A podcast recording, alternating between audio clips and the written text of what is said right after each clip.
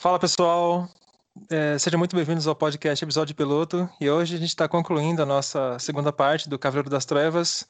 É, estamos comigo aqui o meu querido amigo Vicente Renner. E aí, Vicente, como é que tá? E aí, pessoal, quanto tempo a gente está aí sem se falar? É bom ter vocês de volta para ver se a gente consegue concluir aí a, a, análise do Cavaleiro das Trevas. Perfeito. O ator do método, hein? E ele, nosso querido Dionísio aí, Dionísio do Bunker do Dio. E aí, Dio, quanto tempo, hein, cara? Ah, graças a Deus estamos aí fazendo mais um programa sobre o Frank Miller. Eu não reclamo não, bicho. Eu acho mó legal. E vou aproveitar aí para falar ainda mais sobre esse quadrinho fantástico. Pessoal, vocês não querem falar um pouquinho, um pouco mais sobre a edição anterior, Jill? Na verdade, eu não diria falar sobre a edição anterior, mas eu queria, de repente, explicar pelo menos dois conceitos aí que talvez tenham ficado um pouco confusos, porque eu, quando começou o programa eu já fui falando é, dessas coisas aí, é, do desejo mimético, de mecanismo vitimário, essas coisas meio girardianas sobre o quadrinho, talvez o pessoal não conheça muito e tenha ficado um pouco confuso. Então, só para retomar uma coisa bem simples, é, assim, o René Girard, que é um antropólogo francês, ele tem quatro pilares assim do seu pensamento. Um, que é a natureza mimética do desejo. É, dois, é o desenvolvimento do mecanismo vitimário nas sociedades. Aí você tem a antropologia da cruz e a teoria da história apocalíptica. Isso aí é o que faz o pensamento do René Girard. Lendo O Cavaleiro das Trevas do Frank Miller, como a gente ressaltou lá, é, não tem nenhuma teoria ou nenhuma, nada que comprove que o Frank Miller leu o René Girard. Mas, é, como o Frank Miller é um grande escritor, então esses elementos terminam aparecendo lá é, no quadrinho. Eu queria explicar um pouquinho como que aparece em especial essa questão do, do mimetismo é, dentro do Cavaleiro das Trevas, é, pegando algumas coisas interessantes. Primeiro que é legal explicar o que, que é, é esse desejo mimético, ou o desejo triangular, de que fala o Girard, tá? É, segundo mas assim, segundo o René Girard, e não só o Girard, isso vem desde o, o, a Grécia Antiga, o homem, antes de tudo, é um animal mimético. Na verdade, é o, homem, é o animal mais mimético da natureza. Se nós não fôssemos miméticos, nós não sobreviveríamos. Se nós não imitássemos nossos pais, nossos parentes, as pessoas que cuidam de nós desde que a gente é pequeno, a gente não sobreviveria é, na selva. Por exemplo, aquele, o mito do Mogli, menino lobo, é irreal. Lá não existiria. O homem sucumbiria diante da natureza. Portanto, a mimes é uma ferramenta de aprendizagem que pode ser boa ou ruim, é, pode ter influências positivas ou negativas e pode nos tornar heróis ou monstros, tá? Na teoria girardiana, é, o desejo, ele é... e na teoria do, do René Girard, se eu desejo um objeto em particular, e aí esse objeto não precisa ser tipo o, é, um carro, é, um disco, alguma coisa assim, um objeto físico, pode ser uma posição social, pode ser uma pessoa, que é, aliás é mais comum, ou pode ser qualquer outra coisa que você queira. É, isso não se dá pro, porque você cobiça aquele objeto pelo que ele é, mas porque uma outra pessoa cobiça ele uma outra pessoa que é, é o mediador do seu desejo, por assim dizer. Tá? Isso termina criando uma triangulação. Isso é, você, é o sujeito, o mediador e o objeto. É, nessas relações, existem dois tipos de categorias. Existe uma mediação externa e uma mediação interna. A mediação externa é quando o sujeito, quando o indivíduo é, e o modelo, o mediador, eles estão distantes, assim, no espaço, no tempo, na história, na hierarquia social. Então, por exemplo, quando eu digo que o, o Batman ele surge do desejo mimético do garoto Wayne quando ele vê o Zorro, isso funciona por quê? Porque o Zorro é uma figura heróica, mítica, é um personagem de ficção. Então ele pode incorporar aquilo lá e aquilo lá vai ser bom. Porque ele não tem nada que entre em conflito com aquele. E o que, é que vai ser esse objeto de desejo desse jovem Wayne? A justiça, correto? É, colocar ordem nas coisas. Existe um outro tipo de mediação, que é a mediação interna, que é aquela em que o, o, sujeito e o mediador estão próximos, eles compartilham uma mesma é, escala, digamos assim. É, e essa mediação é, tem um potencial destrutivo muito forte.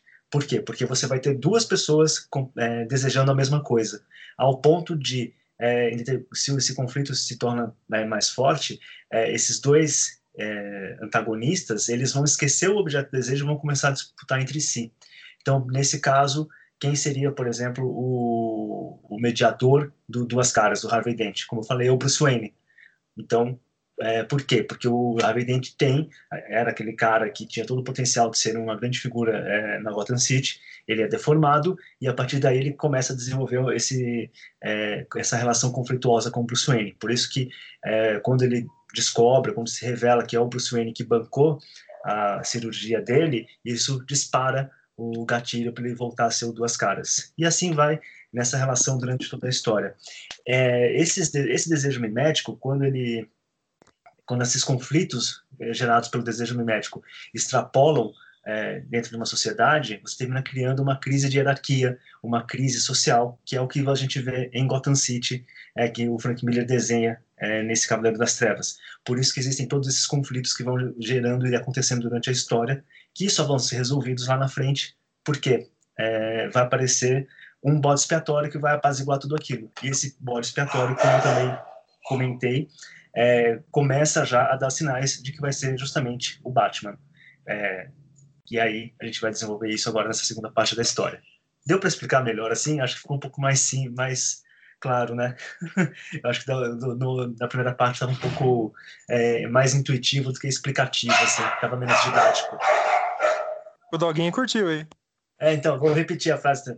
É, então, assim, eu queria explicar isso porque eu acho que na primeira parte eu terminei não explicando de uma forma tão didática, assim. Eu fui meio que jogando as ideias e acho que ficava uma coisa interessante de abrir esse segundo episódio dando essa explicação um pouco mais concisa e aí, se possível, eu vou conseguir explicar ainda como que funciona aí o mecanismo vitimário dentro da história, o que que é esse mecanismo vitimário e, em especial, também essa coisa, essa questão da, do apocalipse, como que ele entra na história. Mas aí a gente vai conseguir discutir isso ao longo agora do, do novo programa. Perfeito, perfeito. Ô, Vicente, é, nesse terceiro capítulo, você tem alguma, alguma consideração a fazer na, na última edição ainda? É, só para aproveitar o, o, esse gancho e também é, retomar um pouco o argumento que eu tentei fazer no episódio anterior, é, aproveitar para também expor ele assim de uma forma um pouco mais clara. É, na verdade, o, o, argumento que o Júlio está fazendo é muito mais abrangente no sentido de explicar a história. É, o que eu tentei no episódio anterior foi é, falar especificamente como é que dentro dessa história, uh, várias dessas coisas se manifestam através de uma, uma, certa oposição de duplos, em que um duplo é a negação do outro. Uh, e o, que o argumento que eu tentei fazer é que isso tinha uma base uh, junguiana, porque o, o, o, Jung considera que um dos elementos do inconsciente é, é, um, é um arquétipo que ele chama de sombra, que é exatamente formado por tudo aquilo que o que o, que o sujeito consciente, digamos assim, recusa sobre ele mesmo. E isso é uma coisa que é, se manifesta bastante no Cavaleiro das Trevas. Tem, é, tem, várias, tem vários elementos desse, da história que são articulados dentro desse, desse, nesse sentido de ser um duplo negativo.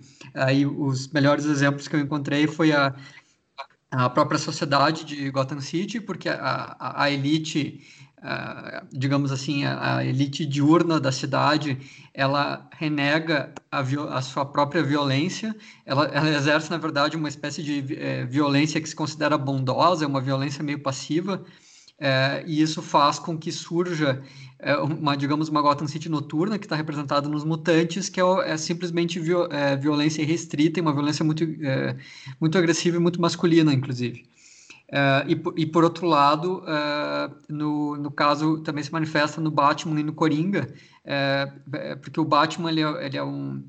Ele, a personalidade dele ela é bastante controladora e, e, e, tem essa necessidade de impor ordem no mundo, enquanto que o Coringa ele é simplesmente uma força caótica. enquanto que um é, é, totalmente assexuado, o outro é, é pura sexualidade. Enfim, existem essas, esses contrapontos aí. É, mas é, é, basicamente esse o argumento que a gente estava fazendo. É, é, é só para esgotar os personagens, a gente também falou do, do Super-Homem, que o, o Jill fez uma colocação lá muito interessante, que colocou ele como uma pessoa que tem que evitar o, o, o, apocalipse. E a gente também tratou um pouco do comissário Gordon como uma espécie de, de referência, de uma, uma personificação da moral da antiga Gotham.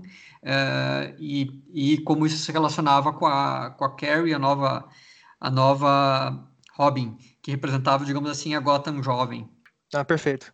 É, bom, a gente, o terceiro capítulo se inicia com, com uma página fenomenal, onde tem quatro quadrinhos, onde a gente vê que o Superman está observando Gotham de longe, acima dos céus, né?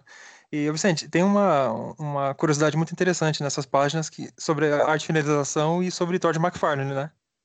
Exatamente. O, no, no, primeiro episódio eu comentei que esse gibi ele teve uma teve uma questão uh, que foi uh, produzindo esse gibi o, o, o, Miller e o Klaus Johnson que são os que eram uma dupla criativa muito famosa nos quadrinhos americanos eles meio que romperam a parceria por causa que surgiu uma desavença sobre como é que ia ser a arte final desse gibi até em alguns momentos da, isso também tem que ser dito que acredito que a própria ideia do Miller era muito confusa. No, no, no episódio anterior eu expliquei como é, eu tentei dizer que a, a ideia dele era deixar mais, mais atribuições da arte final para Lynn Varley, é, para substituir algumas coisas como, por exemplo, volume, profundidade e detalhes do cenário para ser feito na colorização e não pelo arte finalista, como era tradicionalmente feito.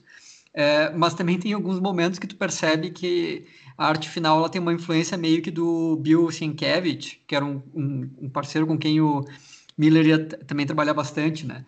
Uh, então, essa desavença também pode ter um pouco nisso, no, no, Miller não ter muito bem uma ideia clara do que ele queria fazer e não conseguir comunicar isso para o Klaus Johnson. Mas, enfim, uma, uma, das coisas que a gente sabe que concretamente ocorreu por causa dessa desavença é que parte da arte final do gibi foi, foi terceirizada pelo Klaus Johnson. Uh, e a gente sabe disso por causa que o Todd McFarlane falou isso, porque ele, ele, ele arte finalizou precisamente o início da terceira edição. Uh, é, não dá para saber o quanto do gibi que nós temos é, impresso e publicado foi arte finalizado pelo McFarlane, porque o, o, Frank Miller, depois que ele recebia as páginas que eram enviadas pelo Klaus Johnson, ele retocava a arte final.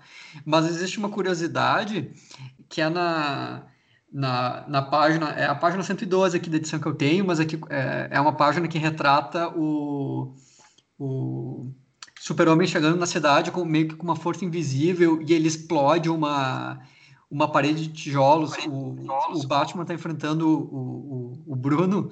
O Batman está vestido de velho e tudo. E aí tem essa parede de tijolos, ela explode e é o, é, é o, é o super-homem que está ali. Enfim, é, essa, essa página é, dá, dá para perceber uma coisa engraçada que ela tem uma, um, um, detalhe que destoa muito da arte final, é, que é tipo um uma, umas, umas linhas de força azul que são projetadas da parede, isso, e é um, isso é uma coisa que ele não fez em nenhum outro momento do gibi.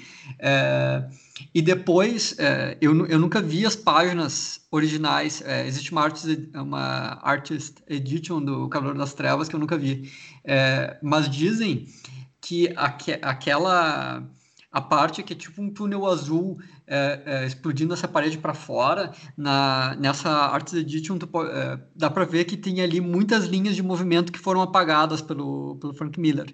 É, e o, o Todd McFarlane, quando ele falou sobre esse assunto, essa página dos tijolos explodindo é uma página que ele diz que ele arte finalizou. É, então ali teria meio que um um registro de que a influência do McFarlane foi percebida e contornada pelo nosso amigo Frank Miller aí. Ah, perfeito.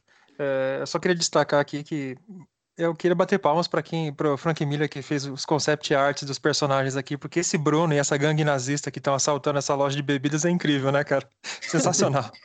Não, o cara entra com uma MP40 aqui, é, os caras são tipo da SS, eles estão assaltando e, uma, e o Batman tá, tá fantasiado de uma, de uma velhinha e tal. E aí ele começa a sentar porrada dos nazistas. É uma cena de, de ação fenomenal, né, cara?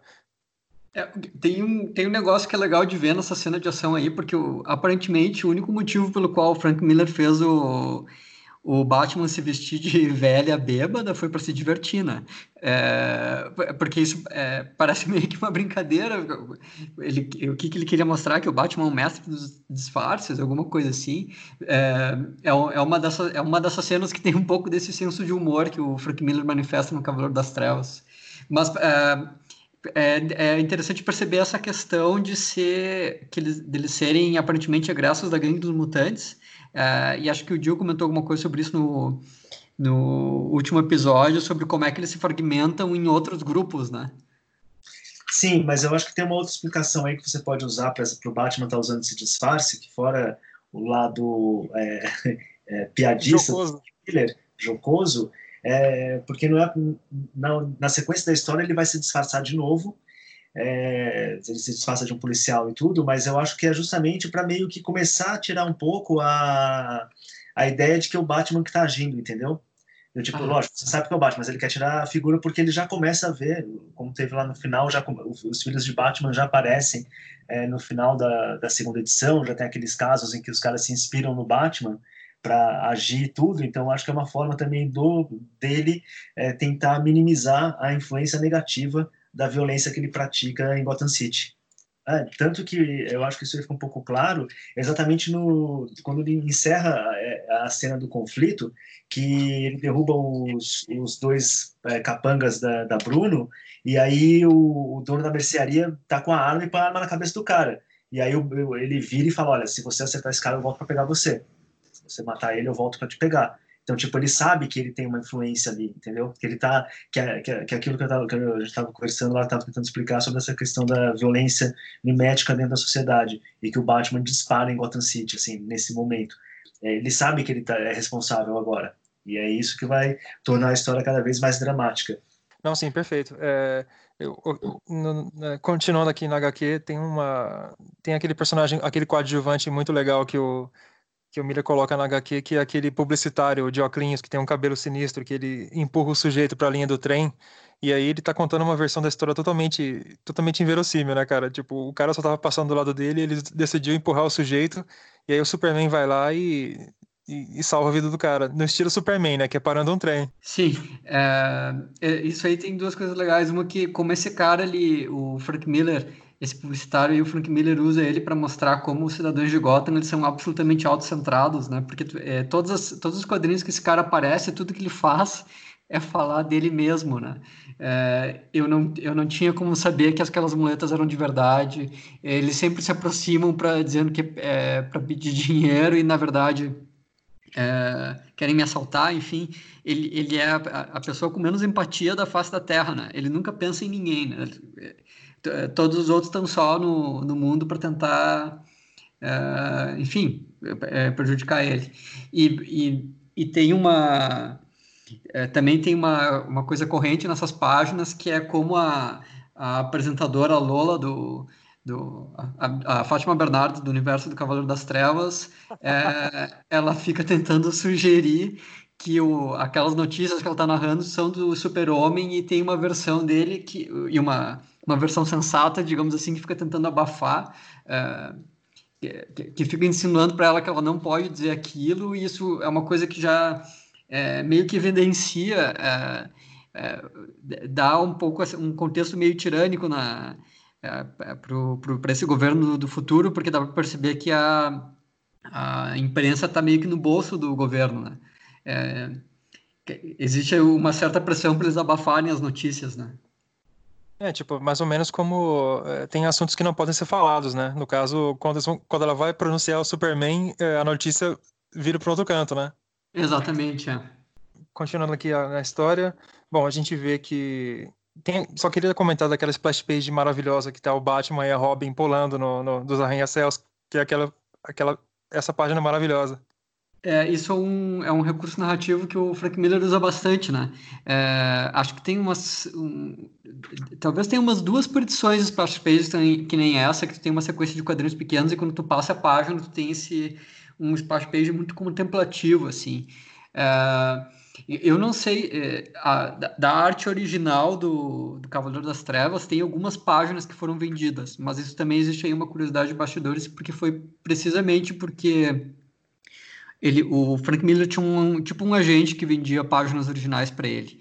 É, é, isso nos anos é, a venda de páginas originais é interessante comentar que foi uma das, uma das questões que é, fez a, os, os quadrinhos é, como, como profissão decolar, porque é, isso foi um mercado que surgiu nos anos 80, porque antes as editoras não devolviam as páginas originais para os desenhistas. É, e o Frank Miller foi um dos quadrinistas que aceitou receber menos dinheiro, é, se, é, se pagar, receber menos por página que ele vendia para a editora, com tal de que eles devolvessem a página para ele depois. E essa página depois ele revendia para colecionadores e tudo mais, é, e, e, ele estava conseguindo ganhar bastante dinheiro com isso. enfim, ele tinha um agente que fazia isso para ele, que na verdade era um amigo dele, não era uma, um esquema muito profissional. Uh, e esse amigo vendeu algumas páginas do Cavaleiro das Trevas que o Frank Miller não queria ter vendido. Uh, e nesse momento eles, eles romperam a parceria e o Frank Miller nunca mais vendeu nenhuma página original. É, foi traumático mesmo, né, cara? Sim. Eu, eu, então, entre as páginas que foram vendidas do Cavaleiro das Trevas, eu não sei se tem alguma que seja um splash page desses. Mas se tem, a pessoa que comprou é uma pessoa muito feliz. Ah, com certeza. É, eu queria só destacar um ponto que eu acho interessante aqui é quando o comissário Gordon está passando o bastão para Yandel, né? Eu acho muito legal o discurso que ele faz, né? De tentando preparar ela para o que para que está vindo por aí, né? A tempestade que está chegando.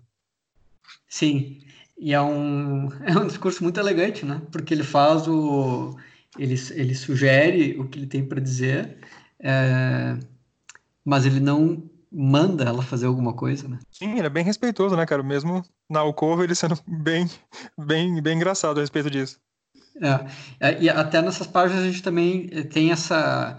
Eh, nessa página do discurso, eu não sei se agora é a primeira aparição, mas se não, uma das primeiras aparições desses bonecos bombas, que eles, eh, eles também são muito engraçados, assim.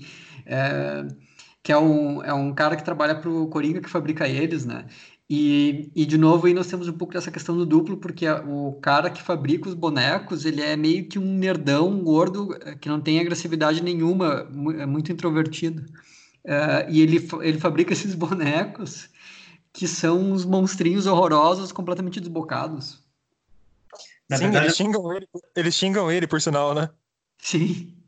É, né, curiosamente, na primeira vez que ele aparece, que é no, no capítulo anterior, é, ele é o Duas Caras quer que ele faça uma bomba para ele, né? É ele que faz a bomba para explodir as torres gêmeas lá de Gotham. E ele tá vestido com uma camisa que remete ao Charlie Brown, do Schultz. é verdade. É.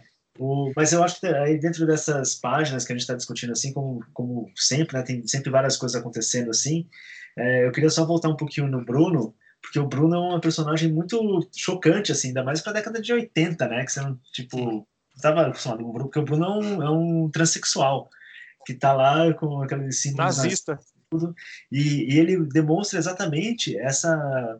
Porque o que acontece? A gangue mutante é uma gangue que se espelha no líder mutante. Depois, quando o Batman vai lá e destrói o cara, os caras se espalham todos e eles não sabem mais, justamente, quem mimetizar. E aí você tem uma profunda crise de identidade, em, em, e o Miller explica isso aqui com, esse, com essa figura esquisitíssima que é a Bruno, né?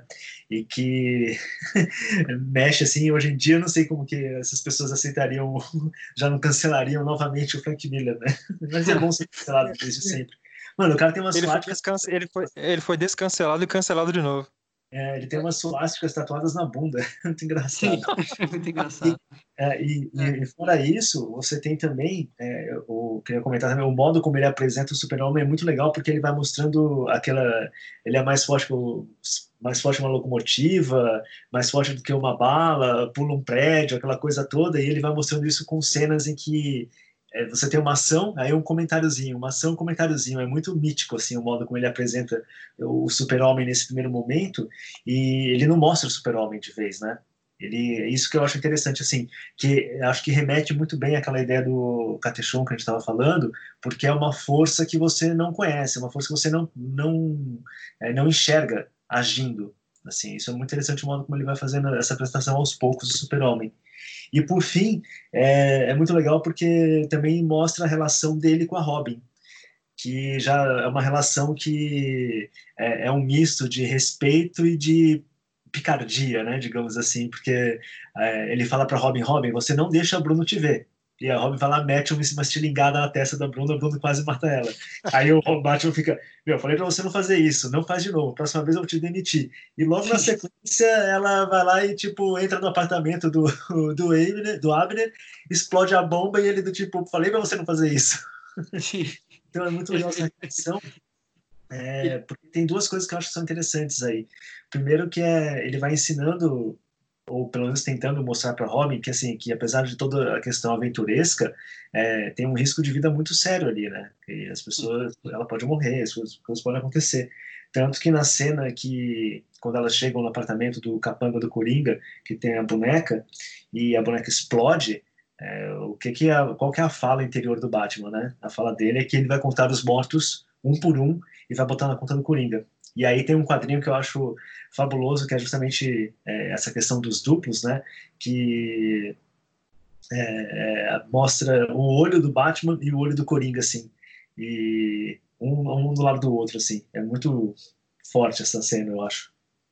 É, e, e, e, só fazer um comentário rápido sobre o Bruno também é que é, ele, é, ele, ele tem essa questão de ser um transexual nazista, sadomasoquista, uh, e ele é relacionado ao Coringa, né? Porque o, esse uhum. cara da, da loja de licores fica dizendo assim, ah, foi o teu chefe que pagou as tuas... Uh, foi o teu chefe que pagou as tuas... Uh, cirurgias, é, e esse, ele faz uma série de comentários nesse sentido, e é através desse cara que eles chegam no cara que fabrica as bombas, que é uma pessoa que só trabalha para o Coringa, então meio que faz essa, essa associação, é, e o Coringa ele tem essa questão da, da, da sexualidade, né? Uhum. Sim, que aí reforça essa questão da, é, do mimetismo, né? Isso. De, de como que, que, que, esses personagens vão duplicando o comportamento um do outro é, de uma forma é, de uma forma que pode ser consciente ou inconsciente. E, e, e nessa aí... página que o, que o Gil comentou, que faz a comparação entre os dois olhos, do, do, o olho do Batman e o olho do Coringa, é, uma, tem, ela, essa, ela tem muitos detalhes de caracterização, então tem essa questão do, do quadrinho no qual está o olho do Batman, se é um quadrinho vermelho, e o quadrinho do Coringa ele é um quadrinho branco. E o, o, o olho do Batman é muito mais agressivo que o olho do Coringa que ele está meio que num estado meio plácido inclusive né? É, é, é e, já no quadrinho, e já no quadrinho de baixo também a gente tem ali a, a uma caricatura do Frank Miller pro David Letterman. Sim né? ele está ele tá anunciando a Marta Suplicy né? A sexóloga lá. E aí, dando continuidade ao quadrinho, eu acho legal que a página seguinte ela, ela sai, sai de, uma, de, um, de, um, de um clima bem sombrio para uma coisa bem, bem arejada, né? bem, bem solar mesmo. Tá? O, o Clark e o Bruce é, cavalgando na, na, na, na fazenda Wayne, na mansão Wayne, e é legal que são dois amigos conversando, mas a gente sente a, a, a tensão crescente, né? Inclusive tem uma, um quadrinho muito legal que o, o Clark está falando sobre, sobre, como, como, sobre como tudo mudou e as coisas ficaram feias para os heróis, e aí tem uma águia segurando um ratinho, né? Que claramente é uma, é uma alusão a, a, ao final dessa, dessa história, né? É, mas é interessante que só uma, um, um comentário é, na página anterior você tem um, que é aquilo que eu fiz uma relação lá com o, o Cavaleiro das Trevas e o Watchman, né? Que é aquela questão do senso apocalíptico é, nuclear que paira sobre essas histórias, porque você está é, tá acontecendo ali uma um noticiário sobre uma situação é, envolvendo as tropas americanas e soviéticas em Corto Maltese. Tá bom. Então, assim, então em, em paralelo ao, ao, diálogo entre o Clark Kent e o Bruce Wayne, você tem essa situação é, apocalíptica pairando, né? Então, na verdade, é aquilo, você tem uma, você tem uma história acontecendo em dois níveis aí. Você tem uma micro história que envolve esses personagens é, é, esses super-heróis, e a história geopolítica que está envolvendo os Estados Unidos e a União Soviética e, obviamente, o mundo. É, e eu acho que uma das coisas mais impressionantes dessa página, como o Douglas falou, que é essa questão mais solar, mas você vê essa é, que o super-homem ele é um ser integrado com a natureza, né? Isso que é interessante, assim, enquanto o Batman é totalmente urbano, sombrio, aquela coisa suja tal, é, o super-homem está ali em pezão, olhando, respirando ar puro, é, tem borboletas e as aves em volta dele, tudo. É, é muito é, um personagem muito ligado à, à natureza, é, naquilo que ela tem de melhor. Aí, aí eu, eu, e mais para frente, preciso, Gil, mas... só preciso fazer só... três comentários rápidos aí. Vai lá, um, vai lá. O, provavelmente quem está nos escutando há quatro horas falar sobre o Cavaleiro das Trevas já sabe disso, mas é, Corto Maltese é o personagem, um personagem criado pelo Hugo Pratt, um dos personagens dos quadrinhos europeus mais famosos de todos os tempos. Eu me vejo obrigado a fazer essa observação, porque ele também é um dos meus personagens favoritos da história dos quadrinhos, né? É, o Dio comentou da situação apocalíptica é, em comparação, por causa da eminência de, de uma tragédia nuclear em comparação com o Watchmen, é, mas é interessante como isso também é uma espécie de comentário para o próprio enfrentamento do Batman com o Super-Homem, que isso é uma coisa que eles também fazem muito é, em Watchmen, no qual é, assuntos diferentes parecem que um comentário ao outro, né? Sim, então, sim.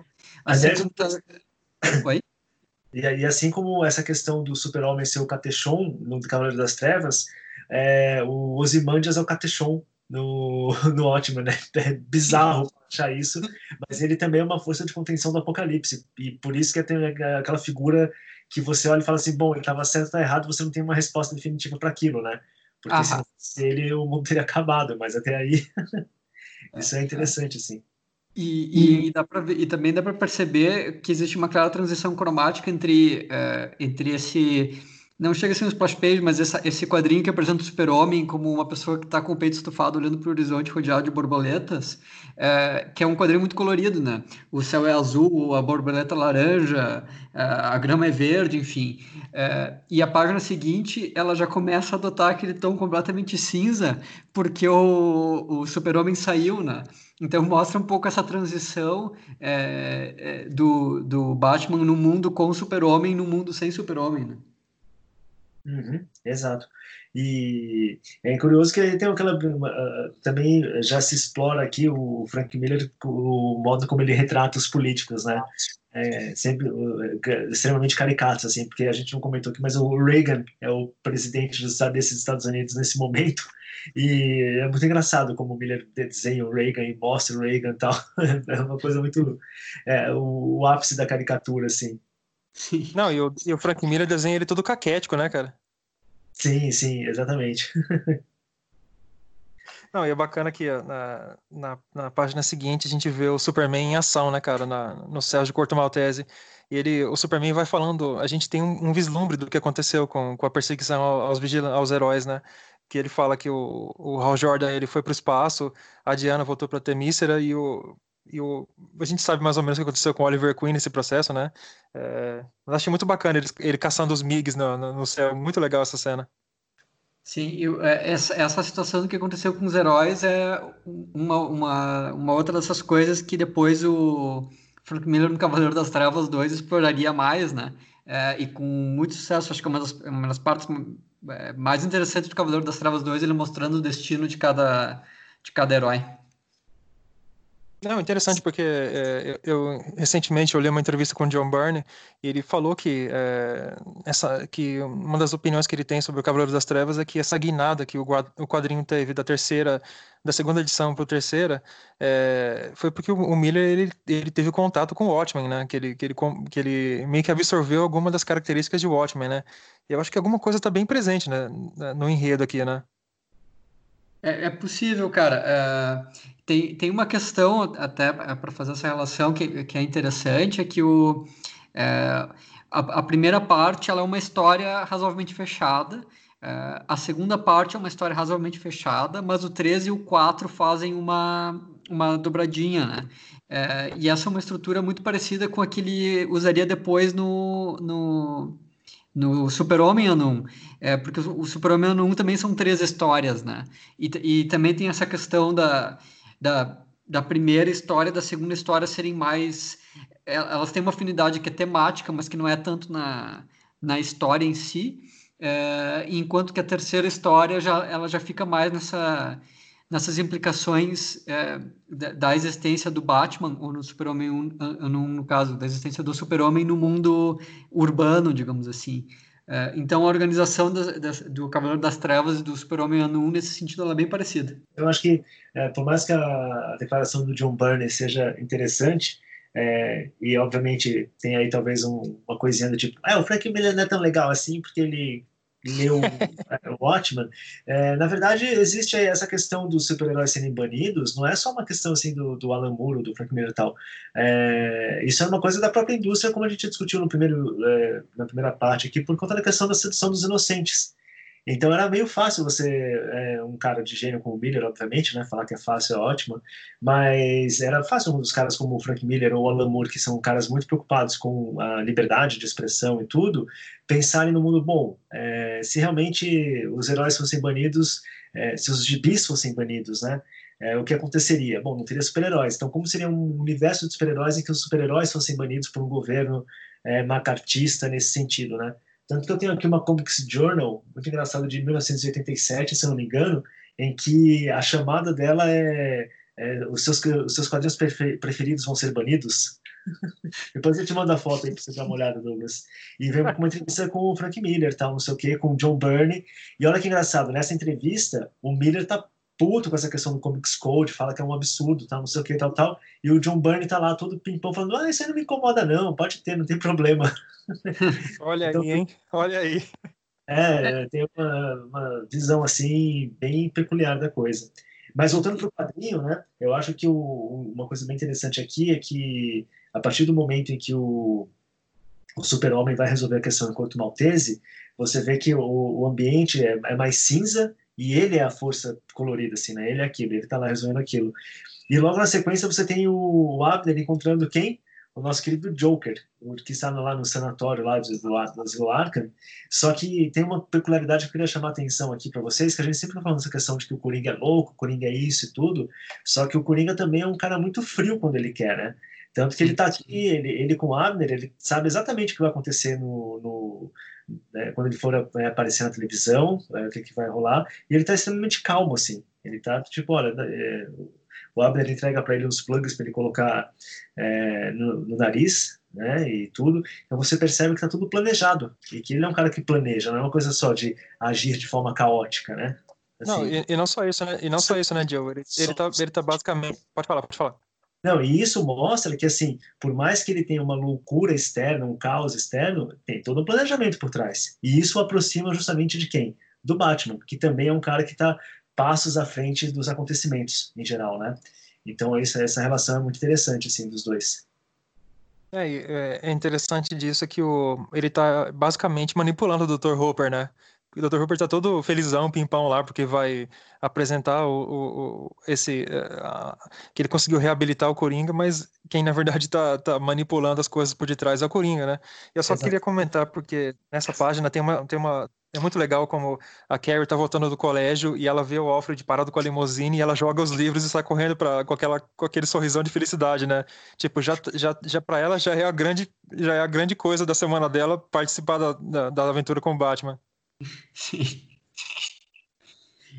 Ela, ela é, é, um personagem muito. Ela, ela traz bastante. Ela dá esse aspecto de diversão, né? É, pro, pro que o, pro que o Batman faz, digamos assim. Isso, isso é uma. É, eu acho que eu comentei isso no outro episódio, que a dinâmica da relação da Carrie com o, com o Batman é um. É um é uma das, um, dos, um dos grandes presentes que o, o Frank Miller deu para o Batman, é, porque é, talvez seja o gibi no qual essa, a relação entre o Batman e o Robin ela é mais funcional, é, é no sentido de que é, é uma coisa que, que, faz sentido, enfim, que poderia ter sido incorporada no, no, nos personagens e nos, nos gibis de linha é, essa forma de tratamento, né? infelizmente não foi o caso, mas... Ou felizmente, né? Porque também para os caras fazerem lá, jogar a Kelly, Kelly é, no universo cronológico oficial do, do Homem-Morcego assim, a probabilidade de dar uma, é, completando a palavra, dar uma cagada era grande, né? Então deixa ela é. aqui só pro, nesse universo do, do, do Cavaleiro das Trevas do Frank Miller, que é mais legal. É, eu, eu, não digo necessariamente incorporar a Carrie, eu digo é, incorporar ah, a, relação... a dinâmica do Batman, né? Com, com é, mas, o Robin. Eu acho, mas eu acho que daí só funciona justamente porque ela é uma menina, entendeu?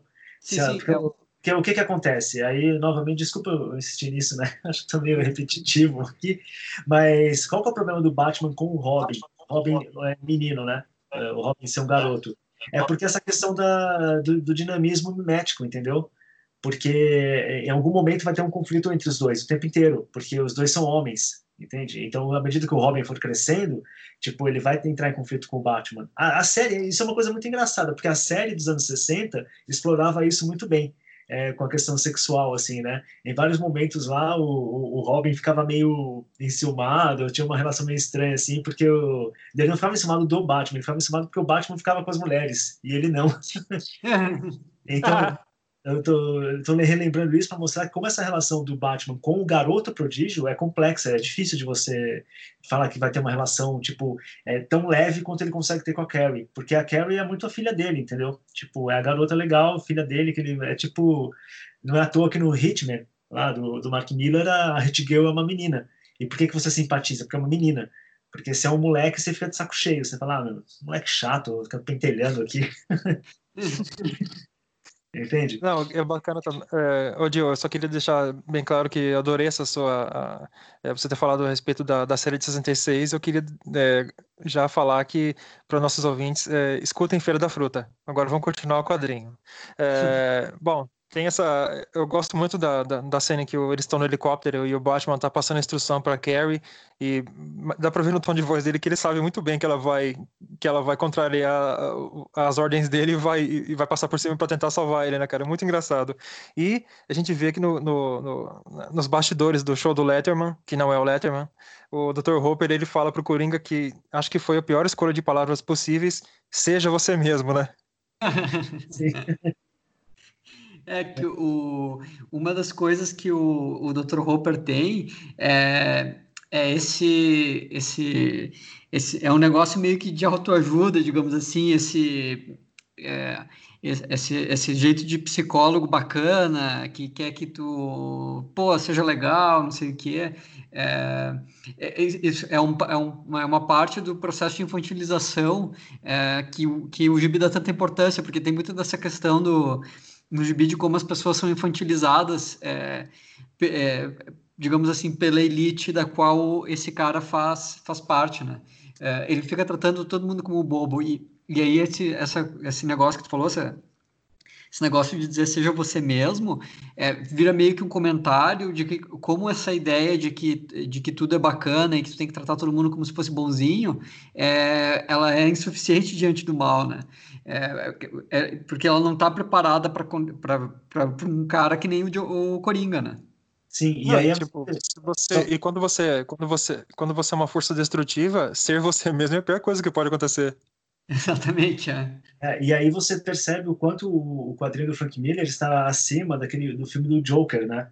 Porque no filme do Joker, porque aqui, o que, que você tem aqui no, no Coringa do Frank Miller e nessa relação com esse psiquiatra aqui? É, esse cara é todo atencioso com o Coringa, ele dá toda atenção, incentiva, tá o tempo inteiro do lado dele. Enquanto no outro filme, tipo, o serviço psiquiátrico que cuida do, do Joker é uma piada, tipo, os caras não estão nem aí para ele, entendeu? E aí é muito interessante porque no filme explica-se, de certa forma, que o Coringa explode por conta dessa desatenção dos serviços de saúde pública dos Estados Unidos com relação ao transtorno dele.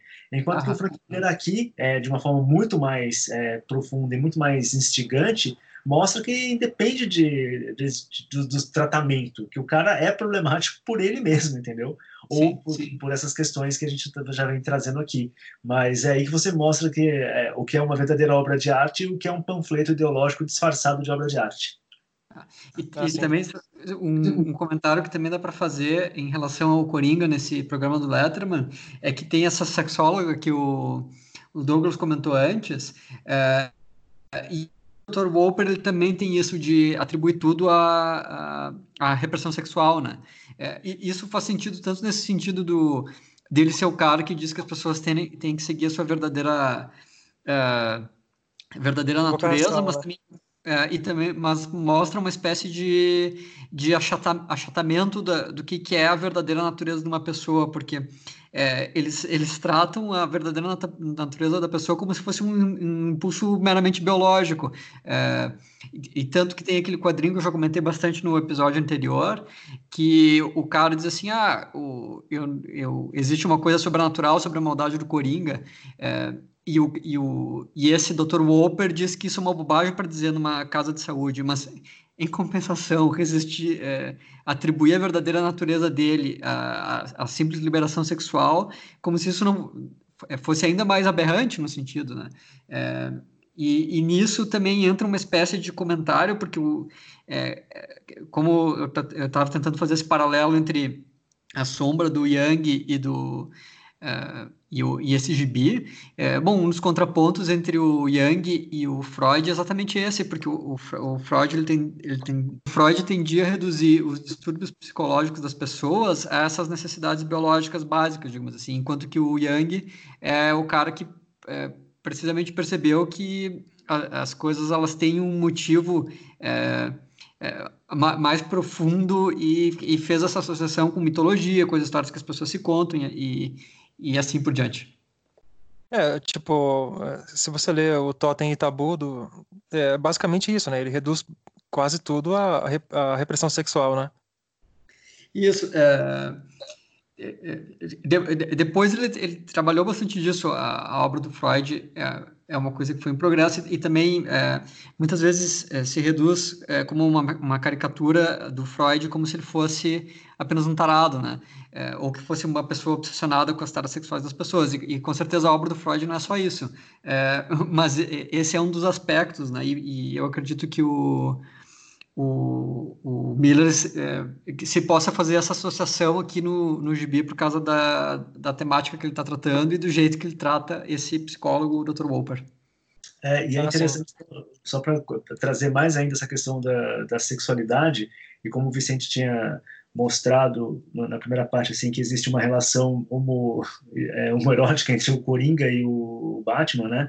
Um impulso estranho ali, que vai se desenrolar é, nesse terceiro é, capítulo de uma forma bem evidente, que o Miller saca isso muito bem, é que o Girard comenta que tanto o masoquismo quanto o sadismo, o que nos remete a Bruno, é, e, a e a homossexualidade derivam de uma obsessão mórbida pelo mediador, isso é, pelo, a obsessão do Batman pelo Coringa. Ou melhor, desculpa, a obsessão do Coringa pelo Batman. Corrijam aí. e assim, é, isso é muito rico, porque para o Girard a homossexualidade vai ser em essência uma transferência do desejo sexual, cujo foco passa do objeto ao mediador. E esse processo pelo qual o desejo e esse processo pelo qual o desejo heterossexual se torna desejo homossexual é bastante simples. O sujeito imitador, desejante, só precisa se deixar fascinar pelo mais terrível de seus rivais. Desse modo, as condições que favorecem o deslocamento de interesse sexual adequado na direção do rival serão satisfeitas. Isso é bem forte, né? E bem casa muito aí com essa relação do, do Coringa com o Batman. Com certeza. É, bom, a gente tem uma cena. Eu só queria dizer aqui que tanto o Cavaleiro das Trevas quanto o Ano 1, a gente pode dizer que a equipe SWAT ela sofre na mão do Batman, né? Porque a partir do momento que ele pula no, no, no telhado do prédio, ele moe na porrada um esquadrão inteiro da SWAT, né? Tipo assim, arregaça todo mundo na pancada. É, é, é, isso é engraçado porque tem um, um, uma espécie de subtexto nisso, porque o, se for ver o, o, o Frank Miller, é, ele tem muita admiração pelo comissário Gordon. Isso é uma coisa que dá para perceber tanto nesse gibi, quando ele faz do comissário Gordon um, é, um norte moral, né, um símbolo da velha Gotham, que ele, ele evidente, evidentemente olha para ela com bons olhos, é, e no ano 1, um, quando ele faz o Gotham ser o verdadeiro protagonista do gibi, né? E, e, existe um, se for ver, existe um contraponto que dá para fazer entre um policial do estilo do, do comissário Gordon e uma força da SWAT, porque uma, a, a, a SWAT é uma força militarizada, impessoal, de soldados sem rosto, uh, enfim, que se, que se comportam uh, meio que como máquinas, né? Uh, e enquanto que o comissário Gordon, a, a, principal virtude dele talvez seja ser extremamente humano, né? É, e, exi, existe alguma coisa nesse sentido aqui nesse gibi, mas é muito mais perceptível no ano 1, é, em que no ano 1 ele estabelece isso como antagonismo. O, o, comissário Gordon não gosta dos caras da SWAT, né? E os caras da SWAT não gostam dele. É porque o Gordon, nas palavras do David Simon, é, o criador de The Wire, tal, é, o Gordon faz o trabalho do policial, né? Ele faz trabalho de polícia, assim, tipo, aquela investigação do dia a dia, aquela coisa do crime e tudo, enquanto a SWAT é uma força de repressão pura e absoluta, é só isso que eles fazem, né? É, o, uma, uma parte importante do trabalho do Gordon não é só, não é apenas ele ser um humano, ele tratar as outras pessoas como humanos, né? Porque ele se interessa por motivação, é, esse tipo de coisas pelas vítimas, né? Enquanto que a, a SWAT, pelo menos da forma pela qual é retratada nos gibis do Miller, ela se interessa é, em derrubar portas e dar tiro, né? Não, e sem contar também que o, o, o Batman ele não perdoa ninguém, né, cara? Tem uma, um quadrinho aqui que ele enfia o, o fuzil do cara na, na, na, cara do sujeito, quebrando o capacete. Esse cara vai passar um bom tempo no hospital, tenho certeza. É, mas eu acho, eu acho, legal porque, assim, as cenas de pancadaria, elas são intercortadas com, com o Coringa entrando no auditório do Letterman, que não é o Letterman, né? E eu acho legal que o, ele começa a entrevista, joga com uma pergunta para lá de inusitada, né? Que quantas pessoas você matou, né? E aí o, o tanto o Dr. Hopper fica é, fica muito muito chocado e começa a esbravejar, mas o Coringa ele ele surpreende o auditório dizendo que vai matar todo mundo ali, né? Eu achei muito legal, porque ele tasca um beijão na, na, na sexóloga lá. Tinha uma cena muito de revista média, né? Sim. É, aí tem vários. É, tem várias coisas é, que dá para extrair dessa sequência que tu falou. É, primeiro, porque o, é, um, uma das coisas que o Miller diz sobre a televisão nesse é, ao longo do Cavaleiro das Trevas é essa insensibilidade, né? Então, por exemplo, tem no, episódio anterior a gente comentou aquela página magnífica lá da de uma mãe que é assassinada pelos mutantes no metrô e como isso é uma nota de rodapé nas notícias. É, e essa insensibilidade do entretenimento de massa televisivo é, é uma coisa que o é, que ele está falando aqui sobre o, esse Letterman, que não é o Letterman, que nem tu dias. É, porque ele está essencialmente fazendo uma piada com, com um cara que matou, é, sei lá, 500, 600 pessoas, né? É, Sim, não é só isso, né? Ele fala que é, você matou umas 560. Você matou. Ele fala sorrindo, né? Claramente o Miller deixa ele com um sorriso, assim, tipo, ah, você matou 600 pessoas e tal, mas você não tá sendo modesto demais, não. tipo, filho da puta, né? É, assim, é uma relação muito estranha, assim, né? De, disso daí. E aí o, o Roper já entra lá meio que na defesa do cara e o Coringa simplesmente olha e fala assim: não, na verdade eu vou matar todo mundo que tá aqui nessa sala, que tá aqui nesse auditório. E o modo como ele fala isso é muito impressionante, porque, novamente, se a gente for falar daquela questão do, do sentimento interior, né? Da, da psicologia interior do personagem, o Miller fala, quando ele, o Coringa fala isso, é, você vê o fundo do auditório assim e são um monte de rostos inexpressivos, né? É, que não tem identidade nenhuma, que, pra, que significa o quê? Pro, é simplesmente a total falta de empatia é, do Coringa para com aquelas pessoas. É, e, e, e, esse quadrinho, é, ele é um quadrinho muito bom é, por essas sutilezas narrativas, que nem essa que tu comentou. É, mas também tem essa questão de ele falar isso enquanto ele espere fumaça, que dá essa impressão de como ele está fazendo um comentário como se fosse uma coisa extremamente casual, a, ameaçar aquelas é, acho que são 200 pessoas depois que dizem que tem no auditório, né? E, ao mesmo tempo, o, o Frank Miller, ele rompe a grade é, de quadrinhos que ele estava usando naquela tela de TV, mas o, o, o, a forma pela qual ele retrata a cena ainda é objetiva. É, ele não usa um ângulo inclinado é, para cima para baixo, qualquer coisa assim. Ele está com a câmera parada na mesma altura do Coringa. É como se ele estivesse é, estabelecendo para o leitor que aquilo ali é uma afirmação que o, o, o Coringa está falando que é, é, que ela é, que o Coringa está falando isso de forma casual, mas que é extremamente certo. É, ele, tá, ele, ele não usa nenhum é, como é que eu posso dizer, nenhum artifício narrativo é, que te levaria a duvidar da efetiva percepção que tu tem daquela da, da, dessa afirmação, como poderia ser, por exemplo, quebrar as linhas de limite do quadrinho, ou usar um quadrinho é, mais redondo, alguma coisa assim, qualquer coisa que desse essa impressão de subjetividade, né? É, ela é extremamente objetiva, né? E aí o, o, o Dr. Whopper, a primeira coisa que ele faz é dizer que o cara está tentando quebrar a atenção, é, mas o leitor, o leitor que viu aquele quadrinho ali de cima sabe que não é isso, né? É, não, tipo, o, é, o Coringa, ele, ele deu sinais o tempo todo que, que ia partir para uma, pra uma coisa mais extrema, né? Só quem não percebeu foi justamente o Hooper e o, e o pessoal do programa, né? Mas eu acho muito legal, porque é, depois que ele tá dando, tascando beijão na, na, na, na, sexóloga, o próprio Letterman fala, né, que ele é um ser humano muito sensível, né? Tipo, ao ponto de matar todo mundo que tá ali. É. E esse e tem um diálogo entre o, o Hopper e essa psicóloga que também é muito bom, que o que ela diz assim, ah, é, você culpa metade dessas mortes para o Batman, né? É, e aí ele diz, sim, o, o, o, meu paciente é uma vítima da psicose do Batman. E aí ela diz, qual é a natureza da psicose do Batman? E ele diz, evidentemente que é repressão sexual.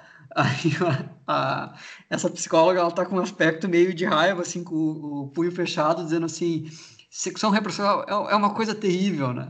Que, é, tem esse livro, é, O Demônio, do Robert Selby Jr., que é, conta a história do protagonista do, desse livro, ele, ele, está possuído por um demônio, e o, o Robert Selby Jr. faz questão de frisar isso para o leitor, que o que existe dentro dessa pessoa é uma espécie de maldade encarnada, digamos assim. e, e uma, das melhor, uma das partes mais fantásticas do do livro é quando é, o protagonista ele procura ajuda é, de, um, de um psiquiatra. Ele se dá conta que aquilo que ele está fazendo é um caminho autodestrutivo que não é normal e que ele está sendo empurrado é, para aquele caminho por uma força que ele chama uma força negra externa, uma coisa assim. É, e quando ele chega no para fazer o tratamento é, psiquiátrico ou psicológico, agora não tenho certeza, é, é, é, um capítulo extremamente desesperador, porque o, o, o, médico, ele trata aquilo como se fosse um impulso, é, um, como se fosse repressão do impulso sexual. Tipo, ele pergunta, me diz uma coisa, é, como é que era a relação com a sua mãe?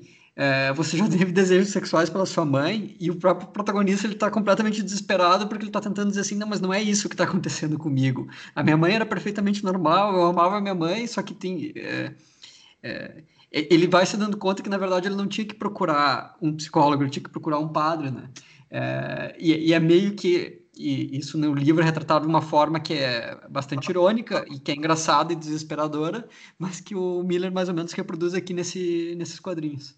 Ah, sim, perfeito. É, Bom, continuando a história, é, a gente vê que o Batman, depois de ter, de ter surrado a equipe SWAT, ele é, pega uma carona com o helicóptero dele, que eu acho que esse, esse helicóptero está desenhado de uma maneira muito foda. É, lembra muito aquele helicóptero soviético, né, do Afeganistão. Sim, do, do Rambo 3, tu quer dizer, né? Exatamente, esse clássico. Não, é, só queria falar um pouquinho que é, depois que esse, esse, esse quadrinho em que a plateia toda tá, tá, tá sorrindo e o Coringa tá passeando sentado no robozinho é muito divertido, né, cara? Apesar de muito mórbido, né? Sim, esse é o. É, acho que faz parte um pouco desse. É, de, desse humor. É, esse humor negro que o Frank Miller tem nesse gibi, muito sarcástico, assim. Porque chega a ser bizarro o jeito que o, o Coringa tá sentado nos ombros de uma criança, é, um monstrinho, assim, né? Pois é. É, só que ele também, é, acho que tem outra, outra página icônica dessa HQ, que é essa do Superman é, levantando o tanque de guerra lá em Corto Maltese, né, cara? Essa página é sensacional. É, e essa, essa página, esse splash page, ele, é, ele tem um pouco essa curiosidade de, é, se tu for ver o que é o traço dele mesmo, se tu abstrair a colorização, ele, ele praticamente parece um rascunho, né?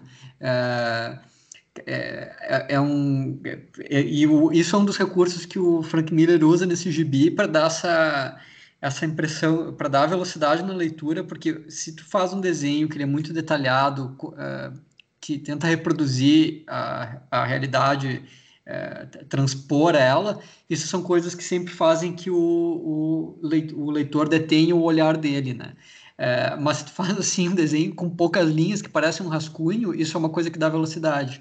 É, e ao mesmo tempo, no, no episódio anterior eu comentei como esse gibi ele tem esse aspecto passional, né? E, e quando o Frank Miller desenha assim, fica parecendo um rascunho, é, ele evoca essa sensação de que esse desenho era uma coisa que ele tinha que tirar do sistema dele, dá a impressão que foi feito de uma forma meio febril, sabe? É, não era uma coisa na qual ele podia ficar é, perdendo tempo com os detalhezinhos que é, era como se ele tinha que passar para a próxima página e ir adiante, adiante, adiante, né? É, e tudo isso é, é, é, evidentemente recurso narrativo, porque esse gibi ele é, ele claramente pensado, né? Só que ele é pensado para produzir também esse efeito, né? É, mas acho bacana, eu acho interessante que é, o super-homem está desenhado de uma maneira muito épica também, né, cara? Tá tipo um super-herói maior que a vida, né? É, é muito expressionista isso. É, o, uh, seguindo aqui, a gente vê que o Coringa ele procura a Mulher Gato, que no caso tem uma agência de, de acompanhantes, né, no caso, e é para tentar uh, fazer com que ela, ele, ela mexa os pauzinhos para poder chegar no alto escalão do, governamental, né. eu acho interessante que ele dá, ele tasca um beijão nela também, né. Sim, é. ele claramente não tem problemas com o impulso sexual dele, né? Apesar do que o Dr. Wolper lá possa dizer. Sim. Não, e outra coisa também que é muito legal é, é esse, esse diálogo que a, que a garota de programa tem com, com, com o general, né? Que ela, ela basicamente está falando no ouvido dele, ele está falando sim, sim, senhora, não, senhora. É, não, eu só é, ia dar continuidade, tem na sequência essa página que o que o Gil comentou antes, que o, o, Batman de novo aparece agora disfarçado, mas como policial, né?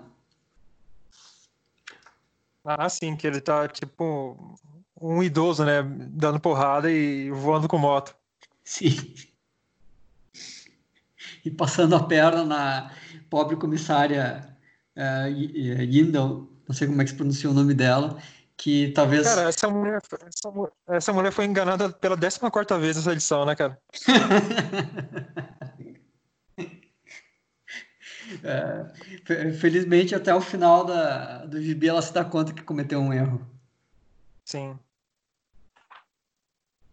Você, a gente também tem que falar um pouquinho da, da, dessa cena é, mais uma vez do Superman combatendo em Corto Maltese, que eu acho muito legal, porque é, eu já vi muitas críticas, muitas pessoas que não, que não entendem nada de quadrinhos, dizendo que o Frank Miller não é um bom anatomista, né? Só que toda vez que ele desenha o, o Superman em combate nessa edição, ele tá desenhado de maneira muito foda, né, cara? É, é que isso, isso na verdade são não, não são exatamente afirmações contraditórias, né?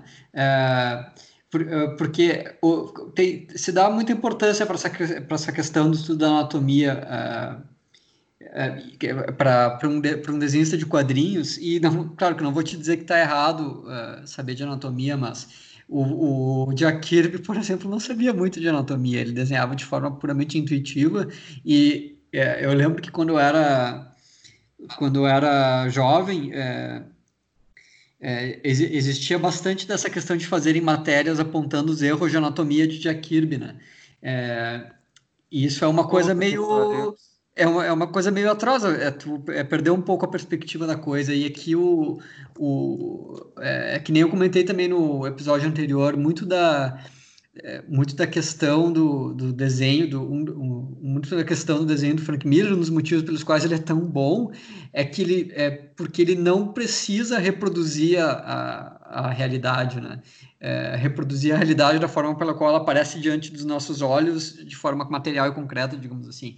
É, ele, ele, consegue, ele, ele pode distorcer a anatomia se, com efeitos narrativos e tudo mais. Uh, e ele o, é, ele é muito bom nisso, né? Tanto que a questão da, da nesse gibi, é, no início dessa edição aqui, tinha aquela questão do, do Bruno assaltando aquela loja de licor, e a caricatura que o Frank Miller faz do dono da loja é muito boa, né?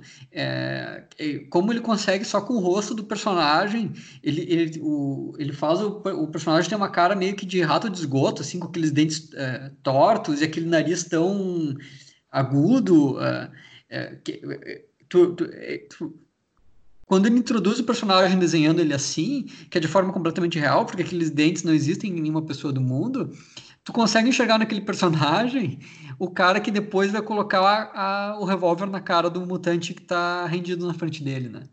É, então, o, o, o, desenho do Frank Miller, ele, ele é muito expressivo né, né, é, nesse sentido, né? Ah, sim. É, bom, eu acho bacana, é, é interessante porque quando o, o, Batman ele, ele vai até vai encontro da Celina, da Mulher Gato, é, eu acho que é uma parte da HQ que assim é, o próprio Frank Miller ele corrobora com essa com essa opinião que ele diz que ele se ele tivesse se ele pudesse fazer de novo ele faria diferente, né, cara? Porque ele mesmo disse que o retrato que ele fez da Mulher Gato não foi assim tão não foi do jeito que ele gostaria de ter feito, né? Sim. É, o, o que eu, essa página que eu acho engraçado é o finalzinho dela que o o, o Batman e, o, e a Robin estão saindo de quadro de um jeito tão. É... e, e, a, e, a, página em si ela é tão. É, uma, ela é tão violenta, né? É, eu não sei se é aqui, mas tem, é, tem uma hora. Ah, sim, exatamente nesse quadrinho. É, que a, a última coisa que a Celina Kyle diz é não leve a garota, ele vai pô, é, é, é, um, é, um, é uma promessa muito é, assustadora que ela tá fazendo ali, né? Não, e tipo, fica, fica meio que insinuam que o Coringa fez alguma coisa com a Celina na cara. Sim, é, basicamente insinuam que ele é um estuprador, né? Sim. Poxa, e, e essa quando o, o, Batman ele, ele encontra mais uma vez a equipe SWAT e, e dá mais uma consegue enganar mais pela décima nona vez a, a comissária que ele pula na, na, asa, na, asa, delta eu acho muito legal porque quando a alça da, da asa delta rasga e, eu, e ela consegue segurar na capa e eles dois se abraçam é um abraço muito fraterno na cara tipo essa relação que o Dio comentou mesmo de, de pai e filha né Sim, é, ele. É, de, de, novo, isso tem uma questão da, da expressividade, né? É, porque como é que. É, se for ver, é, é fácil tu descrever palavras, é, descrever com palavras um abraço fraterno, mas isso é uma coisa difícil de se desenhar, né? É, e para tu ver como o Frank Miller ele tem é, o domínio completo disso, né? Ah, sim. E o, é legal que o, o, o modo como o Batman expressa sentimentos é falar boa soldada, né? é, é, bastante engraçado isso. É, tem essa questão dele ter uma certa obsessão por ordem, né? É, e também tem essa. No, na página anterior tem um negócio que eu comentei no episódio anterior, que é como ele, é, ele tem essa obsessão por ordem e isso se traduz em uma obsessão com a sorte. É, várias vezes o que acontece com ele, ele atribui a sorte, né? Ô, ô, Vicente, é, tipo, eu acho muito legal o quadrinho em que a gente vê o Superman dando um soco no porta-aviões, ele quebrando no meio, né? É uma parada muito foda. É, é... Não, tipo assim, a, toda a esquadra soviética inteira, ele devastou toda a esquadra. a soco. É, o, o, tem, tem essa tese, é, o John Byrne, um dos partidários dela, de que o, um dos segredos um dos motivos pelos quais o, o super-homem não dá certo é porque ele é poderoso demais. O Frank Miller claramente não concorda com isso, né? o Frank Miller o quê? Claramente não concorda com isso, né? De que ele é poderoso demais? É. Não, então, mas eu acho que ele concorda, só que ele expressa isso de uma forma diferente, né? Porque quando. E isso fica explícito no terceiro volume da série, né? No terceiro volume, tipo, no Dark Knight 3.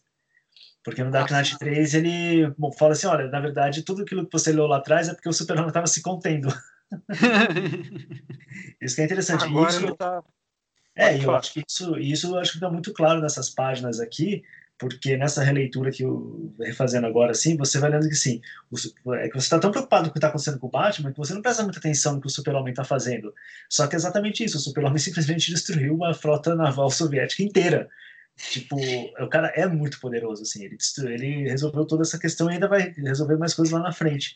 Só que enquanto ele está fazendo isso, o que, que ele está meditando? Ele está meditando sobre o problema que o Bruce Wayne está causando, porque o, o Bruce Wayne ele é, quer seguir, o Bruce Wayne não, desculpa, né? o Batman ele quer seguir na sua é, cruzada é, contra o que quer que seja. E aí que é o, o grande embate é, psicológico entre os dois, assim que você pode colocar, porque o, o Super-Homem sabe que é, seguindo essa linha do, do Batman, tudo que vai acontecer é gerar cada vez mais violência e que isso pode levar justamente ao apocalipse. E a função do Super-Homem na história, é, em especial nessa história, é justamente conter esse apocalipse que do qual o Batman parece é, disposto a, a, desen, a é, desencarnar. Desencarnar não, desculpa, é desenrolar. Desencadear. É, desencadear, isso, obrigado. A desencadear. Então, isso é muito interessante. E é mais interessante ainda você perceber que na relação dos dois, é... e não só na relação dos dois, mas na relação do Batman com a violência que começa a surgir ao seu redor, é que ele começa a perceber que o super-homem pode ter alguma razão. É, é, nessa edição aqui tem uma coisa é, que é, combina bastante com isso que tu comentou, com tudo isso que tu comentou sobre o Super-Homem, é, que é na, na, acho que na aparição anterior dele, que ele, o Super-Homem descreve o papel dele como andar sobre o fio de uma navalha, né? Isso Sim. traduz bem como ele percebe é, que o, o, o, como a ordem, na falta de uma palavra melhor, como a ordem do mundo é resultado de um fino equilíbrio que ele tem que fazer uma coisa é, muito difícil para manter, né? É, e, e, o total desprezo do Batman por isso. Uhum. É, e também o que o Frank Miller está construindo aí de uma forma muito magistral é que enquanto você está acompanhando o, o, momento atual do Batman indo é, para o seu clímax no confronto com o Coringa, ele já está lançando toda a base do confronto com o Super-Homem. Sim, é, sim. Então, assim, você, é, como eu falei, às vezes você está meio distraído, assim, só vendo o super-homem destruindo as coisas, falando assim, ah, legal, tá destruindo aqui, mas, na verdade, ele já está colocando todo o, o, peso que vai ter na, na quarta e última edição é, do DK, do Cavaleiro das Trevas, do primeiro aqui. É, Não, isso eu, até... eu... Até a gente pode aproveitar para fazer um, um gancho para elogiar um dos artistas favoritos desse podcast, que é o Zack Snyder, né? Porque o, esse, o a forma pela qual. Uh, isso é uma coisa que o Frank Miller faz é, muito bem no Cavaleiro das Trevas, que é estabelecer a motivação dos personagens. É, às vezes, inclusive. É, sem, sem, que o leitor esteja percebendo. É, para mim, o melhor exemplo disso é, a, é, o comissário Gordon e a Sarah, a esposa dele, porque tu, tu nem vê a Sarah. É, mas no final, quando ele, quando o comissário Gordon é, acredita que ela faleceu no, no, no ataque, no, na, pela questão da explosão do míssil nuclear, é, aquela cena ela tem peso emocional no é, para o leitor, por causa de todas essas coisinhas que o, que o Frank Miller é, foi plantando na história, que são os comentários que o, o comissário Gordon vai fazendo, é, dentro, os comentários anteriores que ele vai fazendo sobre a, sobre a esposa dele. E é aquela reclamação afetuosa que eu acho que eu comentei no último episódio.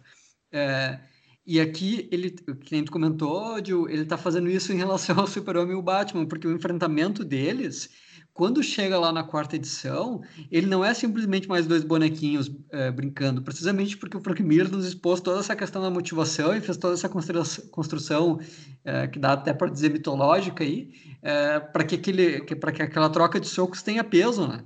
É, na verdade, eu, eu, acho que uma frase, uma palavra melhor até do que mitológica é esse conflito arcaico, assim, né? É, e, é interessante, se assim, você pensar, esse conflito que é mais arcaico. Exatamente. É, e é, e é por isso que, a, que no Batman vs Superman, aquela cena da Marta ela é tão ridícula, né? Sim, é, porque aquilo, quando tu chega lá, quando chega aquele enfrentamento, aquilo parece completamente despropositado. Tu não, tu não, aqueles dois personagens eles não estão lutando porque eles representam coisas, né? É, eles estão lutando como, é, pelo, pelo, simples fato de que a luta deles ser uma coisa legal, de assim, ah, o Batman, o super-homem, eles trocam socos e tal.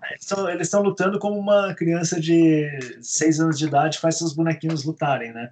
Exatamente, exatamente. Sem, aliás, aliás, é pior, porque é sem inocência da criança, porque a criança só se divertindo. Ali o Zack Snyder tá pretensiosamente achando que tá passando alguma coisa. Mas eu é. queria fazer um comentário sobre essa questão da cena do, do estupro da Selina Kyle, porque é muito interessante você observar como o Coringa ele é uma figura meio que principalmente os jovens, né, o pessoal quer ser meio rebeldinho, fala assim, ah, porque o Coringa é mais legal, porque o Coringa é aquilo. O Coringa estuprou só a Selina Caio e a Bárbara Gordon, né? Tipo, ele não é só um psicopata que mata é, pessoas aos às dezenas, às centenas. Ele também é um estuprador é, que age friamente nessa, nessas questões. Assim, ele sabe que ele vai fazer aquilo, não, ele sabe e, que ele vai machucar e, e, é, não só a, a, aquela pessoa que foi estuprada, mas também aqueles que a cercam, né? O, o, o Coringa, o Coringa nessa HQ, basicamente o Frank Miller ele, ele, abre o leque de todas as maldades do Coringa, né? Porque ele já matou um auditório inteiro, ele já abusou sexualmente de uma mulher e agora ele tá matando escoteiros, né? e distribuindo. É... Ele tá envenenando, ele tá envenenando escoteiros. E, e envenenando com. Oh, esqueci. Eu, com algodão doce, cara.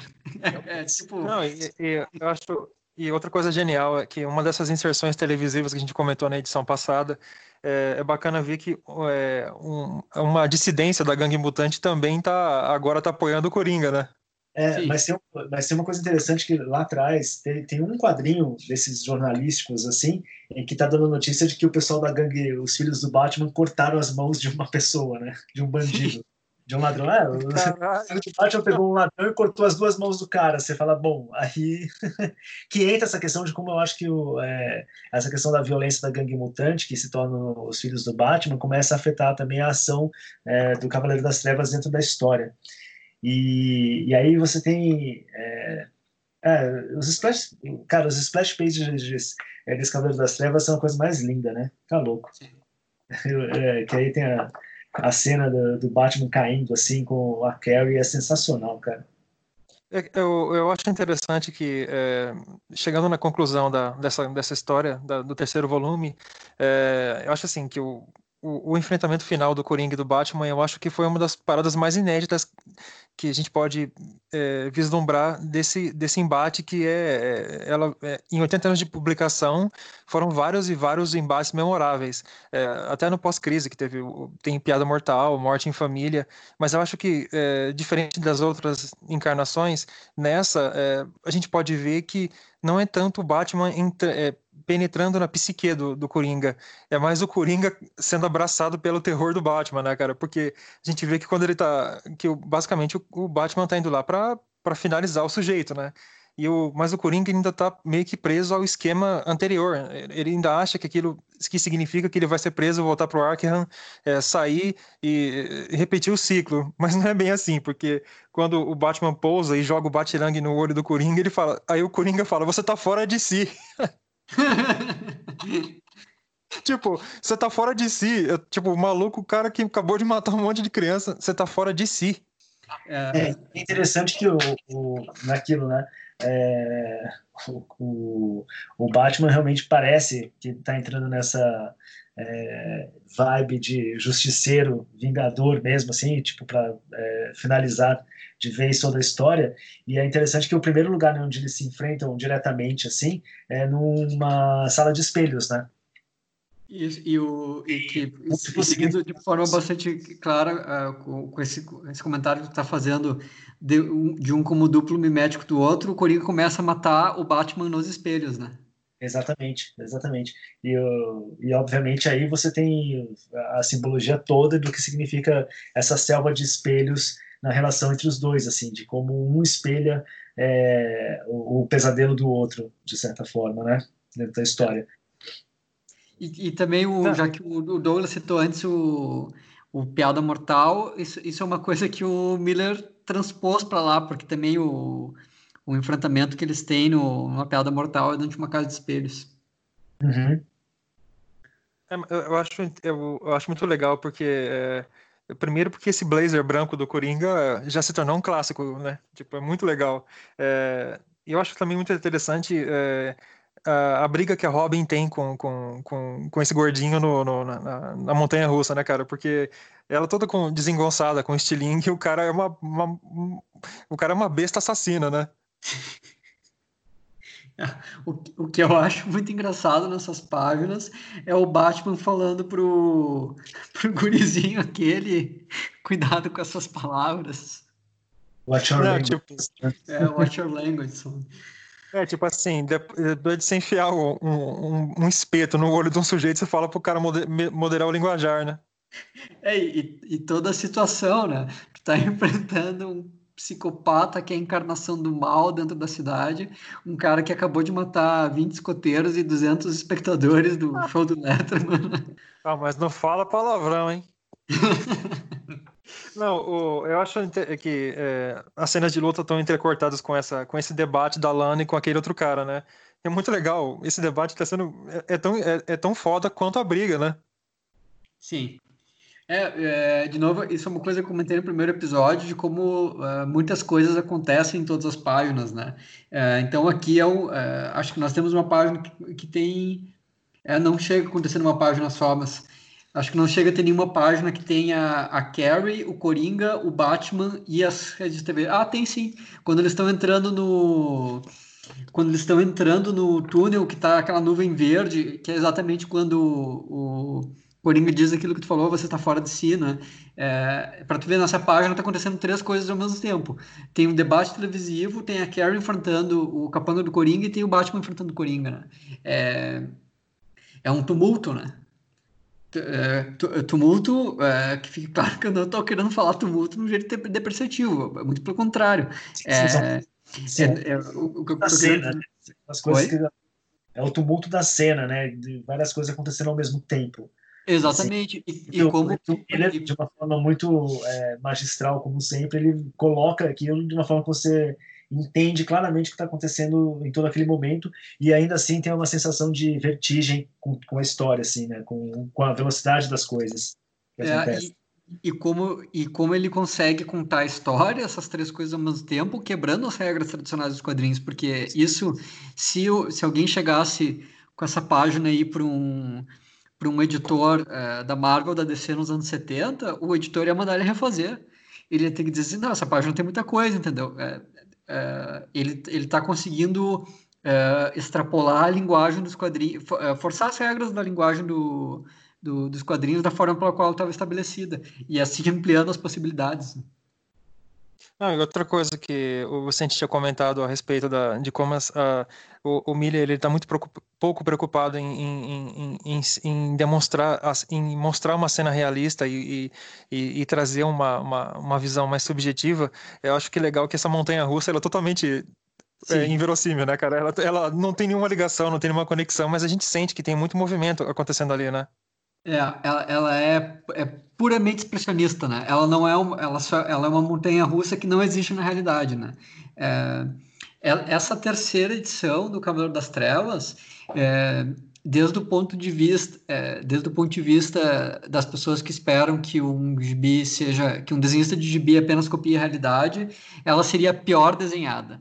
É, é, é, ela, ela é a que mais parece um rascunho, ela que é a mais é, abstrata é, e, e, todas essas coisas.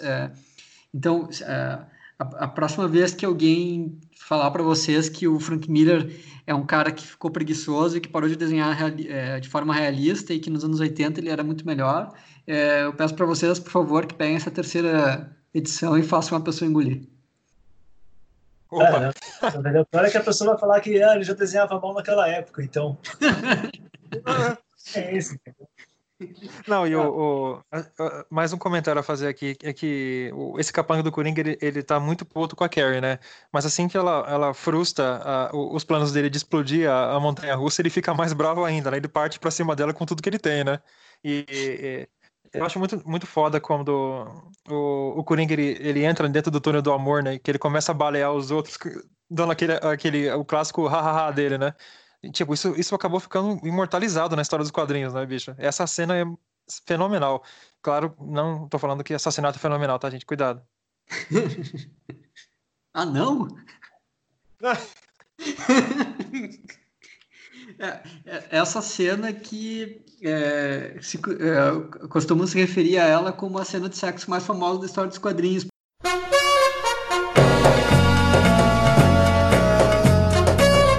Porque. É, existe todo um simbolismo sexual. Por exemplo, o Coringa ele, ele penetra no Batman com uma faca, né? E, e, e dá a impressão de ser uma uma relação sexual na qual o Batman é impotente, porque o, o Coringa basicamente fica dizendo para ele: vai lá, meu filho. Termina o serviço e o Batman não consegue, né? Vixe, Maria. É, isso aí é meio. Parece programa Vicente. Esse comentário aí meio. É, meio sexólogo, né? Ficou, ficou parecendo uma sexóloga falando agora. Eu acho que a, a gente acabou chamando a doutora Sim. Marta, não sei o que, a Rosenfeld, pra, pra participar é, do Desculpa aí você ouvinte que tá ouvindo isso daí, tá? A gente, a gente respeita a opinião do colega, mas. Mas é, a gente respeita, né? A gente respeita aqui, tá? Um programa com, que respeita a diversidade, a escolha das pessoas. Tá? Tem problema, não sente. Espera um pouco aí. Espera um pouco aí. Meu Deus do céu, viu? Sou obrigado fazer cinco horas de programa para ouvir isso do, do, logo do Vicente. Do Douglas não. até esperava, mas do Vicente foi. Então, isso que eu ia falar. O cara que fala bosta aqui sou eu. Onde você viu, Vicente? Você tomou meu lugar. o cara até no banheiro chorar. Deus do céu, viu? Não, tudo bem, tudo bem, vamos lá. Bom, vamos lá, galera, que o clima tá feliz aqui no, no, no túnel do amor, com o Coringa baleando pessoas de, uma, de um modo muito feliz né? Uhum. Ô Vicente, você pode falar também que, que essa que o McFarlane ele também atribui a si mesmo a arte final dessa última cena, né? dessa, dessa última página, né? É, ele não se atribui. É, essa é um, a última página, é uma das páginas cuja autoria seria controvertida. É, é, é que não, não é, é uma, porque assim o, a ideia, o, o que se diz é que quando o Klaus Johnson e o, o, Frank Miller tiveram essa disputa, eles teriam se dividido as edições. Que o Klaus Johnson faria a 1 e a 3 e que o Frank Miller faria a 2 e a 4. as páginas 2 e 4, as edições 2 e 4. Só que o Frank Miller também teria refeito as que o Klaus Johnson fez. É, ou pelo menos não, não totalmente, né? É, teria corrigido elas, pra, pra, digamos assim. É, e essa última página é uma das que, é, que não se sabe se o Frank Miller corrigiu ou não. É, mas recentemente eu acho até que eu cheguei a fazer um post sobre isso. É, em algum lugar saiu informação de que essa última página foi arte finalizada pelo Frank Miller, do jeito que ela foi publicada, né? Se, é, se eu não me engano, isso surgiu porque apareceram duas pessoas que tinham essa página, é, a, a, página original. E, e se constatou que aqui em tese teria sido finalizada pelo Frank Miller, era parecida com a, com a que foi publicada. É, e dá para perceber bastante. Uma coisa que chama atenção nela é que as pernas do Batman nesse último quadrinho, se tu for ver, elas não têm praticamente nada de arte final. Tudo que tem de volume nelas, quem faz é a, é a Lynn Varley, né?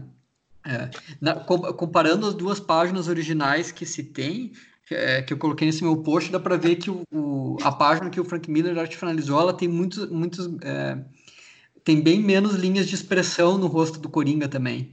É, e aí no, ah, no oitavo quadrinho, que é esse último deles sorrindo, dá para ver que é, grande parte da expressividade do rosto do Coringa aqui também é da colorização da, da Lynn Varley, né? Não, o que é interessante é que é, é uma cena de luta, ela foi muito bem construída é, nos closes, né, cara? Porque cada close em que a gente vê o Batman é, dando, é, espancando o Coringa, e a gente vê que mesmo ele, o, palhaço sendo um cara meio magricelo, ele, ele bem ágil, né? Porque ele consegue esfaquear o, o, o Batman. É, eu acho legal que o, Batman torce o pescoço do, do Coringa, mas quem termina de fazer o serviço é o próprio Coringa, né, cara? É, e isso, posso fazer um comentário aí que não é um comentário é, pederasta? é o seguinte, é, se vocês voltarem lá atrás um pouquinho, essa cena é extremamente, é porque essa cena é extremamente importante para é, pela transformação do, do, do, Batman no bode expiatório perfeito é, para resolver a crise mimética de Gotham City, assim. Por quê? Se vocês lembrarem lá atrás, quando o, o Batman e a Robin estão no helicóptero e a Robin cai assim, a, e ainda tá, a, a comissária está vendo a cena e ela fala assim, bom, olha, é, e ela avisa para o pessoal é, do departamento, né, olha, coloca mais uma uma acusação contra o Batman, de que é ameaça contra a criança. E então isso é, já existe aí toda uma um monte de culpas que vão sendo jogadas nas costas do Batman. E aqui nessa uhum. cena o que, que é importante aqui é que o, ao não matar o Coringa, é, e o Coringa é, terminar o serviço para o próprio Batman, o que acontece? O Batman vai ser acusado de um crime que ele não comete, que é o assassinato do Coringa. E aí é, você tem o que? É, o, o, mecanismo do bode expiatório ele funciona justamente porque o bode expiatório é inocente. Ele não é culpado, apesar dele ter às vezes é, elementos físicos ou que é, a sociedade não goste, por assim dizer, mas ele é inocente diante da acusação da comunidade. É, e você, como leitor, sabe que ele é inocente, mas a comunidade não sabe. A comunidade acha que ele é culpado o tempo inteiro. Então, isso, essa cena é extremamente importante por isso, porque o Batman passa a ser perseguido como um assassino, só que ele não é um assassino. É, então, ele é uma, ele é o bode expiatório perfeito agora é, da é, Gotham City. É, tem, é, um, tem, também uma, um último comentário a fazer sobre essa página que faz uma questão, sei lá, de uns cinco anos, cara. É, teve um crítico é, americano que é, fez uma análise dessa página, revelando como se fosse uma, uma surpresa o fato do Batman não matar o Coringa. É, eu estou fazendo esse comentário mais porque eu lembro que teve muita gente que entrou nesse barco uh, e que na época isso virou uma espécie de discussão sobre se, se era o Batman que tinha matado o Coringa ou não. E, e claramente não é o Batman que matou o Coringa. É... Mas, o, pessoal, o pessoal não sabe ler, porque Ex tipo, eu nunca tive Exatamente. essa de que ele não matou o Coringa. O Coringa fala do tipo, olha, você não teve coragem de me matar, que você fala que é impotência, né, tal. Você fala, eu falo, você não teve coragem de me matar ou de me fazer, né? Sei lá, você. Exatamente. E então eu vou fazer por você, assim. Então, e aí o Coringa se mata. Inclusive o Batman tá meio sem força já, porque tá sangrando muito, né? Então ele não consegue nem evitar que o Coringa se mate. Aí, eu, mas eu, eu percebi, eu percebi. A primeira vez que eu li, assim. Fala, Douglas. Eu percebi, eu percebi que, o, eu percebi que o, o Dio, ele pegou esse comentário pós-moderno do Vicente e, e transformou numa escada para piadas, né? Ah, é, que uma coisa é fazer piada com você sobre isso, já não tem nem mais graça, mas com o Vicente é outra história. Tem que aproveitar mesmo, pô. É. Esse comentário Foucaultiano. Eu sou total Foucaultiano, exatamente. O cara começa com Jung e termina no Foucault, né? É isso que dá. Pois é.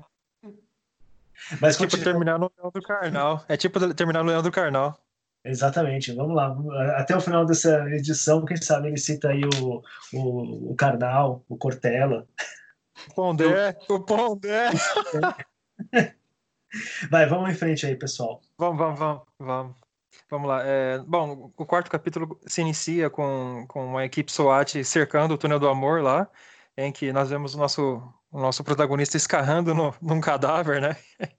É uma parada muito foda.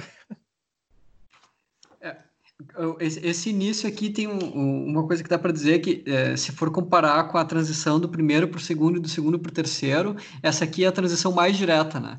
É, porque Claro que na edição aqui tem, é, que eu tenho, tem uma, uma um desenho para fazer essa divisão, é, mas se tu passasse da última página do 3 para a primeira página do 4, é, não, não tem nenhuma grande ruptura narrativa ali, é, nem, no, nem na organização das páginas, nem no assunto, um, um começa exatamente depois do outro e tudo, né? Então tem, tem essa questão do, das edições 3 e 4 funcionarem como uma história só. Sim, é, é uma sequência direta mesmo, né? Isso, uma... isso.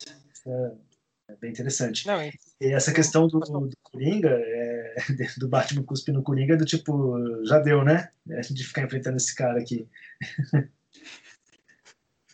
Não, eu, eu, é muito legal é, a cobertura televisiva da, de, da perseguição, né, cara? Porque é, meio que eles cortam toda a programação normal para focar no que está acontecendo, né? Tipo a CNN é, interrompendo o, o, futebol, o basquete para passar perseguição de carro, né?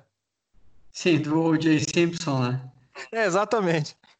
É, mais, mais um lance profético aí. Não, a gente vê que, bom, Acho que está sendo repetitivo, mas mais uma vez o Batman arregaça na porrada a equipe SWAT, mas dessa vez ele é um pouco mais, edu um pouco mais educado e ele, ele desfere um socão na cara da comissária, né? Ele é um cavalheiro, no final das contas. É, um, um não, ele não pode... Ali... Aquela, aquela piadinha do você não bate numa pessoa com óculos, para ele é foda-se, né? é, nessa fila de quadrinhos, é, o quadrinho do Coringa sendo consumido pelas chamas é muito bom, né? É, que dá esse, todo esse aspecto fantasmagórico para ele, como é que tá a culpa de certa forma tá assombrando o Batman, né? É, na verdade é um aspecto bem demoníaco, né? É. é. É totalmente satânico assim aquilo dali. É bem interessante. O enfim, é, é legal porque aí você já começa também um desenrolar assim da história que vai mostrando o, como o super-homem vai ouvindo as notícias, né? E sabendo que chegou a hora dele ter que enfrentar o Batman. Sim. Na verdade, o que chama realmente a atenção do Clark Kent é, para o Batman dessa vez e que ele decide que vai ter o, o, conflito é aquilo que eu tinha comentado, porque a notícia que se dá é que o corpo do Coringa foi encontrado mutilado e queimado, assassinado é, e foi colocado na conta do Batman. Então é aí que o Super-Homem olha e fala assim: bom, ele matou o Coringa. Então, tipo, é um limite que agora eu tenho que interferir nessa história. Não, o bacana, o bacana da, da, dessa edição, quando explode o túnel do amor e o Batman é, é ele é mais, basicamente cuspido para fora, né? A Robin ela ela comanda, ela envia um comando pro, pro, pro helicóptero disparar um míssil e ela meio que laça o Batman para dentro do, do helicóptero. É uma cena muito tipo cowboy mesmo, né? Sim, é, e essa questão dela dar o comando, é, na edição anterior, quando teve aquele negócio que o Batman deixou ela sozinha no, no comando da aeronave, disse para ela não tocar em nada, é, a partir dali começa a ser sugerido que ela criou e ela alterou os comandos existentes e criou uma série de comandos novos que nem o Batman sabia que podiam ser feitos, né? É... Ah, é velho no computador, velho, velho na internet, né? Exatamente e ensinou para ele como é que usa a lanterna do celular. É. Não, ela foi limpar o histórico do computador dele. o depoimento do, do, do vice-prefeito que se tornou prefeito, ele é tão inepto quanto o anterior, né? Que, tipo, é, ele basicamente ele, ele demonstra uh, ser, ser, que é um covarde dizendo que ele vai atribuir a outros as, as responsabilidades.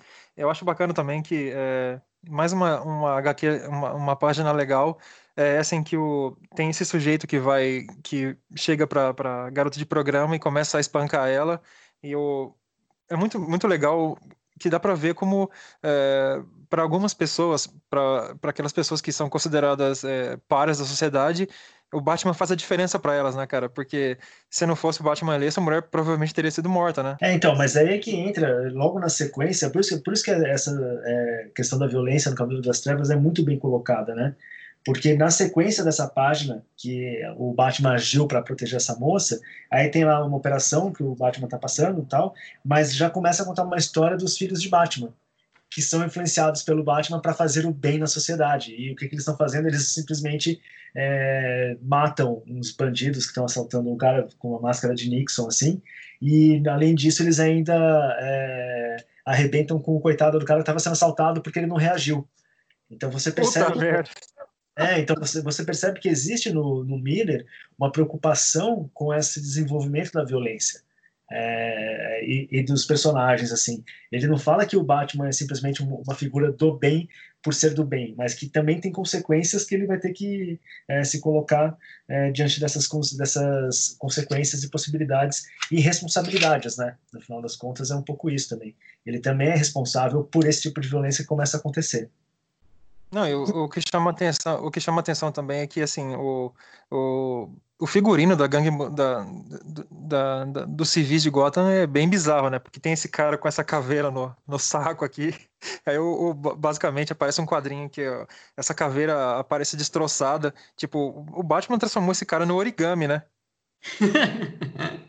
um, um negócio que é legal de perceber em relação a isso que o que o, o Gil comentou da, dessa, é, dessa, desse caráter ambíguo, da forma pelo qual ela retrata a violência e daí como os filhos de Batman estão copiando ela é, de forma é, pervertida, digamos assim, é como o Christopher Nolan não soube reproduzir isso no... É, acho que foi no Cavaleiro das Trevas mesmo que ele tenta incorporar os filhos de Batman, né? É, eles viram apenas um, um detalhe que no, tu, tu, não consegue nem perceber qual é a função que eles têm na, naquela história, que no início tem é, tem um cara lá vestido de Batman que, o, que tenta impedir, acho que uma negociação de drogas dos traficantes é, russos, alguma coisa assim, e o Batman diz para ele, ah, eu não estou usando é, roupa de rock o, o, o, copiaram essa ideia da existência de, de copycats, de pessoas que estão copiando os métodos do Batman, mas sem conseguir copiar esse é, todo esse significado é, mais simbólico que o Gil estava falando.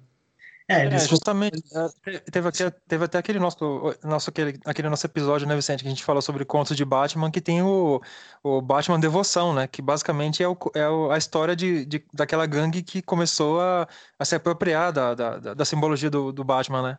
Isso, isso. É. É, mas eu acho que do, do, filme do Nolan é um problema de é, não perceber é, por trás da caricatura é, uma verdade que está sendo dita, né, e colocada. E olha que o filme do Nolan, os filmes do Nolan são excepcionais, assim, são muito bons, mas também não dá, não dá para exigir do cara que consiga captar todas as nuances apresentadas numa história em quadrinhos que, afinal, tem muito mais possibilidades é, narrativas do que o cinema. Que me perdoem os cineastas aí, mas é verdade. O... e é uma coisa também que chama muita atenção é, nessa questão do, é, dessas gangues que começam a pipocar em Gotham City e os dos filhos do Batman é que explicitamente os caras falam que são gangues de jovens, né?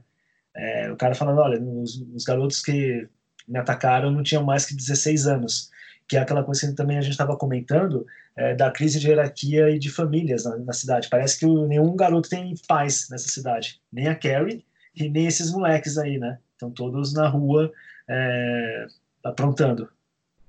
Isso. Na, na, no episódio anterior a gente comentou aquela questão de quando o Gordon vai ser assassinado, que ele diz é, é um garoto que não tem idade ainda para fazer a barba, né?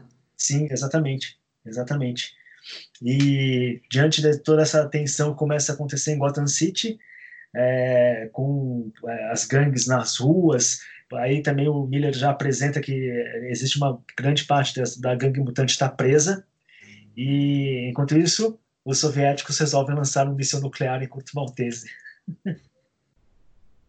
É, é, é, muito legal como eles, dese eles desenham a forma pela qual o, o Clark Kent percebe o míssil, né? Ele não é avisado do míssil, né? Sim. Na verdade, tem, é muito interessante que o Clark Kent parece que é um, é, um deus onipresente, né? Porque ele sabe de tudo que está acontecendo o tempo inteiro. É muito Exatamente. interessante é, por conta da super audição, dos super sentidos dele, é, ele sabe das coisas que acontecem. Então, ele percebe é, o comentário do, do Reagan, né, falando: olha, os soviéticos aí deram uma. resolveram jogar pesado tudo, mas ele não recebe ordem nenhuma. Ele, tá, ele escuta e sai simplesmente para resolver o problema, para conter o apocalipse, como a gente falou aqui é, desde a primeira parte do programa. Porque é, tá, não é só uma questão, que isso é uma coisa que também é, não é só uma questão desse míssil nuclear. Se esse míssil nuclear explode, obviamente ia ter uma reação americana e seria o apocalipse nuclear, né? É, aí eu acho que isso que é o mais fantástico do Miller, né, cara? Como ele consegue é, transformar um problema é, macro problema, digamos assim, que é essa questão da, do apocalipse nuclear, e trazer isso para o microcosmo da cidade de Gotham City, porque aí ele começa a mostrar as pessoas em Gotham City recebendo a notícia é, de que tem esse ataque acontecendo, e aí é aquele momento em que, cara, para mim é um negócio muito é, preconiza muito o, o, que iria acontecer no 11 de setembro, né? Bom, fale aí, Vicente. Dessa das páginas que a gente teve, uma que o, o aparece ali o, o, o Reagan falando é, sobre o atentado, é, sobre o ataque nuclear a Corto Maltese, e ele forma e ele e ele está informando para pessoas como se as pessoas fossem uns idiotas, né? Tem é. tem essa questão de novo desse paternalismo infantiloide do governo, é, não só do governo federal, mas é, de, digamos de toda a elite de, de, dentro desse gibi, né? É, tem, tem essa, temos aqui o comissário Gordon de novo reclamando das, das tarefas que a esposa dele passou para ele, né? É, é, vamos ver aqui. Enfim, é, eu também uma, uma coisa que eu acho muito legal é, que é, essas cenas elas mostram os mutantes lá na, no sótão da prisão eles estão presos e como é que eles é, a única coisa que é capaz de manter eles calmos é a televisão. Então quando falta luz tem um quadrinho que basicamente todos os mutantes estão lá gritando TV TV é, é meio que esse um vício por essa adrenalina é, por, por, pelo, pelo show, digamos assim, é pela, pela televisão, pela forma pela qual ela foi apresentada para a gente até aqui, em que é, não existe ponderação, existe debate, né? É, debate no sentido de enfrentamento, é, em que existem, em que as piadas são de um sarcasmo cruel e desumanizante, tudo aquilo. É, isso, isso também é interessante colocar em perspectiva que eh, a TV, no, no fim ao cabo, também é uma mídia de massa que nem os quadrinhos. É, e, a, e o, o, então, o, Miller também está inserindo aí uma complexidade na visão dele é, nessa questão do, do que, que, tipo de pessoa gosta desse tipo de coisa, né? É, que, que, poderia se fazer um, é um argumento que se poderia fazer sobre a própria violência dos quadrinhos, né? É, então, uma coisa que eu acho muito impressionante nessas páginas aqui é como o Frank Miller ele é, desenha esse míssel e o super-homem enfrentando o míssel, assim, que ele usa só o, ele só usa o colorido do, da estrela vermelha soviética, da capa e do S do super-homem, assim, e você percebe todo a, a, o esforço que ele tem que fazer para desviar o míssel, né? E é interessante que, assim, ele desvia o míssel é, para o deserto, e então você tem um momento de jubilo, só que ao mesmo tempo esse míssil vai causar um impacto que é uh, um pulso eletromagnético que vai acabar a luz é, e a energia de todos os Estados Unidos, assim. E aí que começa. Oi. Que foi? Eu só queria voltar um pouquinho, eu só queria voltar um pouquinho uh, só naquela na, na, página que a gente vê a, os mutantes presos na cadeia, é, porque é legal porque existe uma a petição de 71 pais de mutantes para impedir que eles sejam soltos, né? Então a gente já tem um, um vislumbre de, do, do, lance do abandono também, né? É o lance do, do, da omissão dos pais em relação à delinquência juvenil, né, cara? Que eu acho que é uma parada que ficou muito, é, muito marcante na HQ. É, eles são basicamente crianças problema, mas também oriundos de, de lares é, em que os pais eles não estão nem aí com a paçoca, né? É, que lembra muito um pouco o Laranja Mecânica, né? Aliás, falando do Stanley Kubrick, que mostra um pouco também essa questão aí dos pais meio que é, displicentemente entregarem ao Estado a educação dos filhos, ou, ou, cuidar dos filhos, né? E novamente, aliás, se for para falar do Stanley Kubrick, eu lembrei de uma... Estava lendo o Eisner e Miller, né, aquele negócio de entrevistas dos dois, e aí eu peguei uma citação lá do Frank Miller falando justamente do Dr. Strangelove.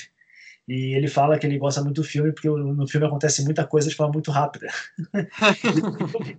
é, e, e, o filme, curiosamente, ele fala justamente também nessa questão do apocalipse nuclear. Então você vê que a relação direta aí com essa questão do apocalipse dentro da história do Cavaleiro das Trevas e do Super-Homem com essa força é, de contenção do apocalipse, né? que está expressa aqui. E é uma é, contenção que é, exige do super-homem, assim, que custa o super-homem quase a própria vida dele, mas ele consegue se recuperar. mas aí tem aquela cena que, como eu falei, para mim é uma das cenas mais chocantes, assim, quando você lê ela hoje em dia, né? Tipo, depois de tudo que aconteceu nos Estados Unidos, com o 11 de setembro tudo, que quando tem esse é, impulso eletromagnético, eletromagnético que tira a energia das coisas, é, o Frank Miller ele literalmente desenha um avião batendo num prédio em Nova York, né? Ou em Gotham City, melhor dizendo. É um negócio. É um 747, se... né, cara? É. Então é muito impressionante assim essa cena, assim, quando você vê o tom premonitório que ela vai ter, né? E, inclusive é, é premonitório porque é, ele, ele sugere, né? Porque tu vê a sombra do, do avião se aproximando da torre, mas acho que o impacto ele não retrata, né? Não, retrata é, sim. Oi? Ele retrata o impacto, sim. Tá na página seguinte. É, eu, eu acho ah, que eu só, queria eu só queria comentar um pouquinho a respeito do aquele, aquele correspondente de, de televisivo que ele tem uma que tem uma nave orbitando é, nas proximidades da explosão, que ele tem uma, um depoimento muito legal, né, cara, muito bonito sobre é, sobre de onde ele está, ele consegue perceber o, o a, a pequenez humana. Eu acho muito legal o modo como ele retrata, mesmo sabendo que ele vai morrer, né? Sim, sim. que é um astronauta, né? Uhum. Que, é, e é interessante isso, é, desse personagem, desse comentário dele, que é simplesmente, tipo, tem é, quatro quadrinhos aqui que ele fala disso, porque é uma reflexão que, novamente, você encontra é, num livro do René Girard chamado Rematar Clausewitz, principalmente, e nesse novo livro do Maurício Rigg, é, que é o Sou o Primeiro e o Último. Porque o que, é o grande drama da modernidade, né, do homem moderno hoje em dia? É que, diferente de em outras épocas, é, desde a invenção das armas nuclear, nucleares, nós temos a capacidade de destruir toda a vida na Terra. Literalmente. Né? O homem tem na sua mão é, a capacidade do apocalipse. Então, isso que é interessante você ler esse comentário desse personagem, porque ele fala exatamente isso, que a única esperança que a gente tem é que essa decisão de matar bilhões de pessoas é, cai na mão de, uma, de, um ser humano. Isso é, de uma pessoa que tem a consciência daquele pesadelo que ele pode desencadear. Ah, sim, com certeza. É, eu acho muito foda também é, que quando o avião ele se espatifa na, na, na, no, no, prédio, é, desencadeia uma, uma, um tremendo de um distúrbio civil, né, cara? Tipo, os mutantes eles conseguem sair da delegacia e começam a tocar o terror e basicamente é, a Gotham se, se converte numa sucursal do inferno, né, cara? É, e aí você tem, tem um, aquele momento em que é, os filhos de Batman quase estão saindo para fazer o quê? Para purgar Gotham City do seu crime. Isso, eles queriam tá, tocar o terror do bem, digamos assim, né? E, aí que aparece a intervenção do Batman numa das cenas mais fantásticas já criadas pelo Frank Miller, que é ele empinando um cavalo assim. E como eu tinha comentado no outro programa, a imagem do cavalo é uma imagem é, arcaica é, e simbólica muito antiga é, nossa da, da, humanidade tanto que no tempo da, da pré-história nos tempos das cavernas é, da arte rupestre é, o cavalo era o símbolo mais dignificado digamos assim com, com, com mais força tudo tinha uma simbologia muito forte Então é bem, é bem impressionante que o Miller coloque o, o Batman montado exatamente num cavalo nesse momento. É, essa a quarta edição, eu acho que de, das quatro é a que mais reúne imagens icônicas, né? É, porque essa página do, do Batman montado no cavalo é muito conhecida, né? Ela é uma das, acho que uma das representações mais conhecidas do Batman. E depois, páginas depois, nós temos aquela do, do, do Super-Homem Zumbi sendo é, é, meio que perfurado, digamos assim, por um raio, né? E, claro, depois todas as outras da luta do, do Batman e, do Batman do Super-Homem, acho que esse é o, é o gibi com mais páginas icônicas por centímetro quadrado que já se fez. Sim. Não, e tem aquele. Então, e depois tem esse monólogo do Batman contra arma, armas de fogo, né? Que ele, ele fala que essa é a arma do, dos covardes, basicamente, né? Que eu acho muito legal o quadrinho que mostra o filho do Batman todo resignado ali, né? Porque ele pensou, nossa, agora eu vou tocar o terror, né? Mas aí chega um cara tão. uma força da natureza tão poderosa que ele, que ele fica. Ele só consegue observar, né? Ele não consegue. Ele fica totalmente é, é, impávido ali, né? E, e tem essa questão também nessa mesma página do, da forma pela qual os mutantes é, fogem da prisão, que é, basicamente eles a, atravessam as grades. É, é se, se, esmagando como se não houvesse amanhã, né? É, é, é, uma, é um negócio que mostra muito assim um, é, essa, essa a forma pela qual eles mesmos não se consideram exatamente humanos, né? É, é, é, é um cada um por si e ao mesmo, ao mesmo tempo é uma massa disforme que faz isso. É, só que é engraçado que isso, e isso é uma coisa bastante violenta, bastante cruel. O, imagina tu tá desenhando de um, é, pessoas morrendo pelo esmagamento e tudo, só que vários desses quadrinhos, o, o Miller ele, ele insere uns elementos muito engraçados, tipo na, na página essa do essa é a arma do inimigo, exatamente no quadrinho de cima desse, tem um mutante na parte de baixo que ele tá com os óculos é, meio tortos assim, sabe?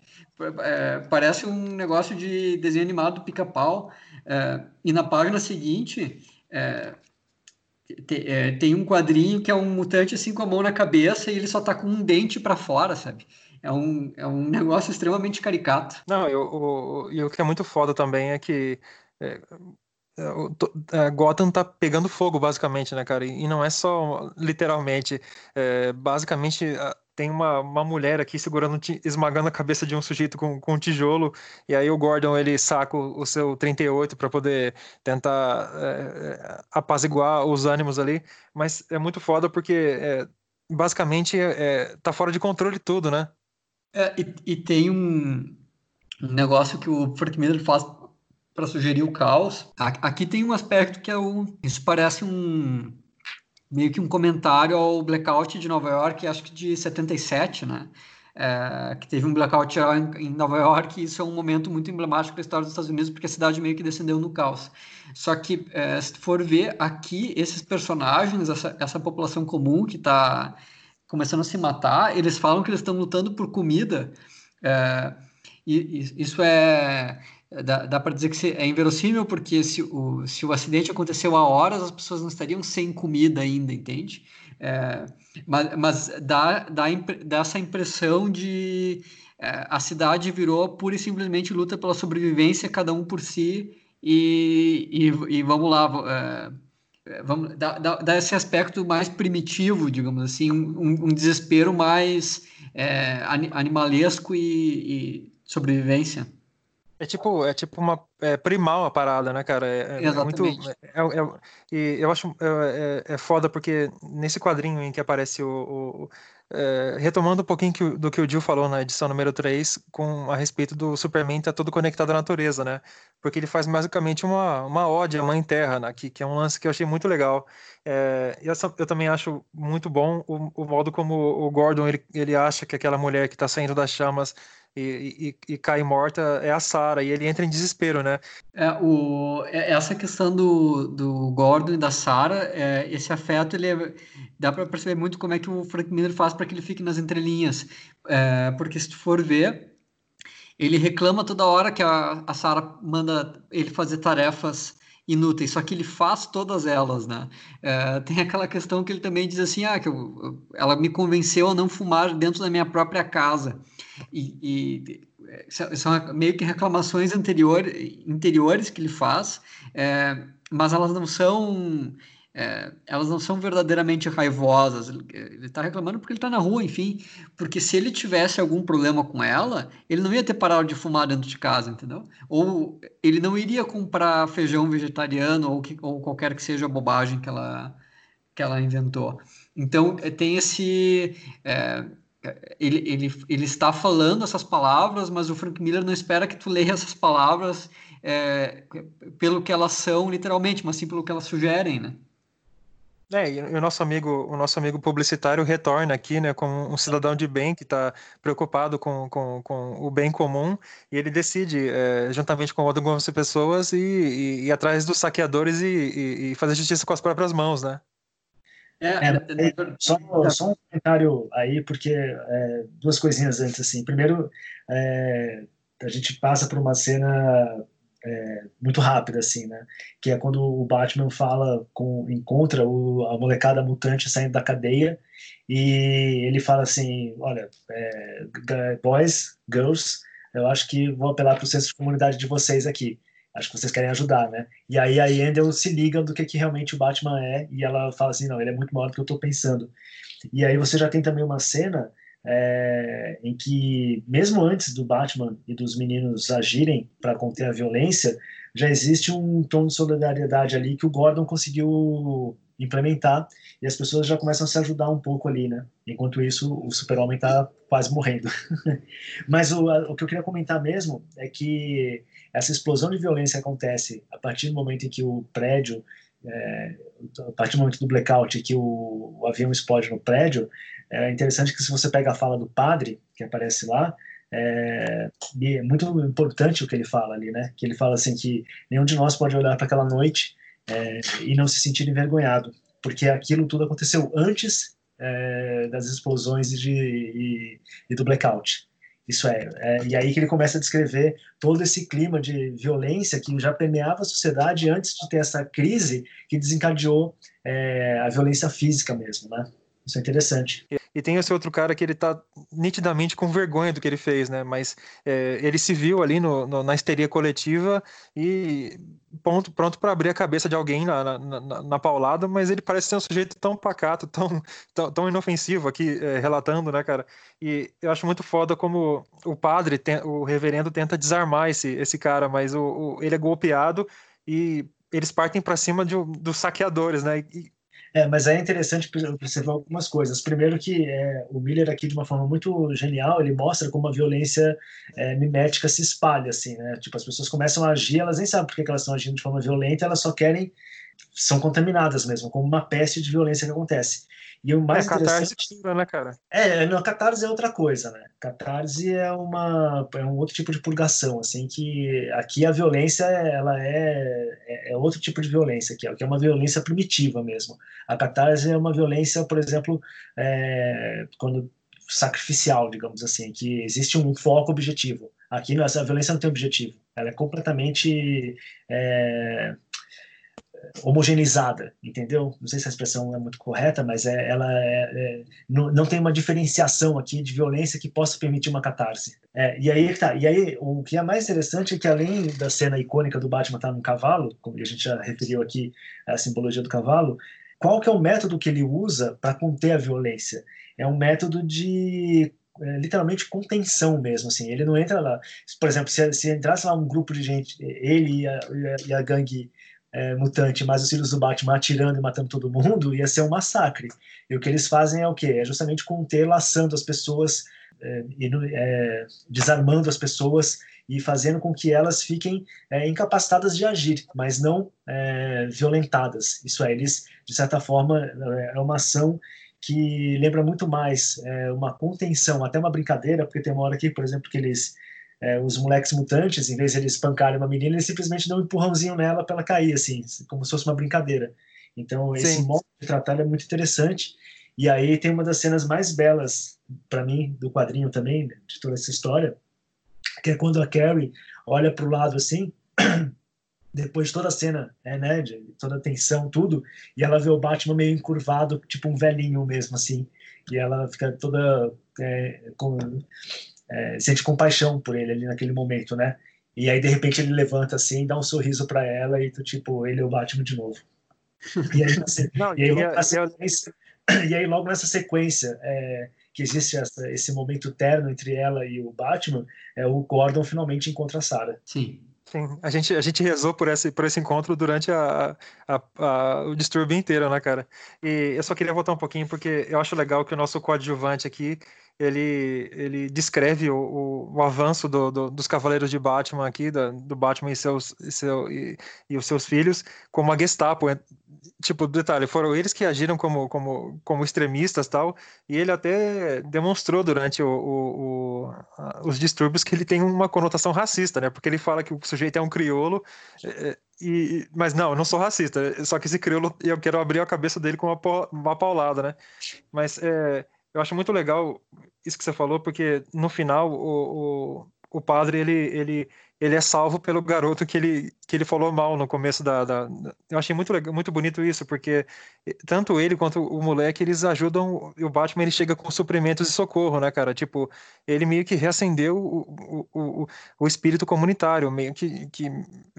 É, ele, ele restaurou a velha Gotham, digamos assim, né? É, que, tanto que o, o, o, Gordon é um, é um personagem é, bastante emblemático nessa cena, tem aquele início, é, até eles representam eles, é, todo mundo com meio que com umas figuras anônimas, aquela hora que o Gordon fala o dono de uma ferragem que eu nunca vi na minha vida esvaziou baldes de tinta recém-comprados no chão, esvaziou baldes de tinta sobre um chão recém-construído para poder enchê-los de água, né?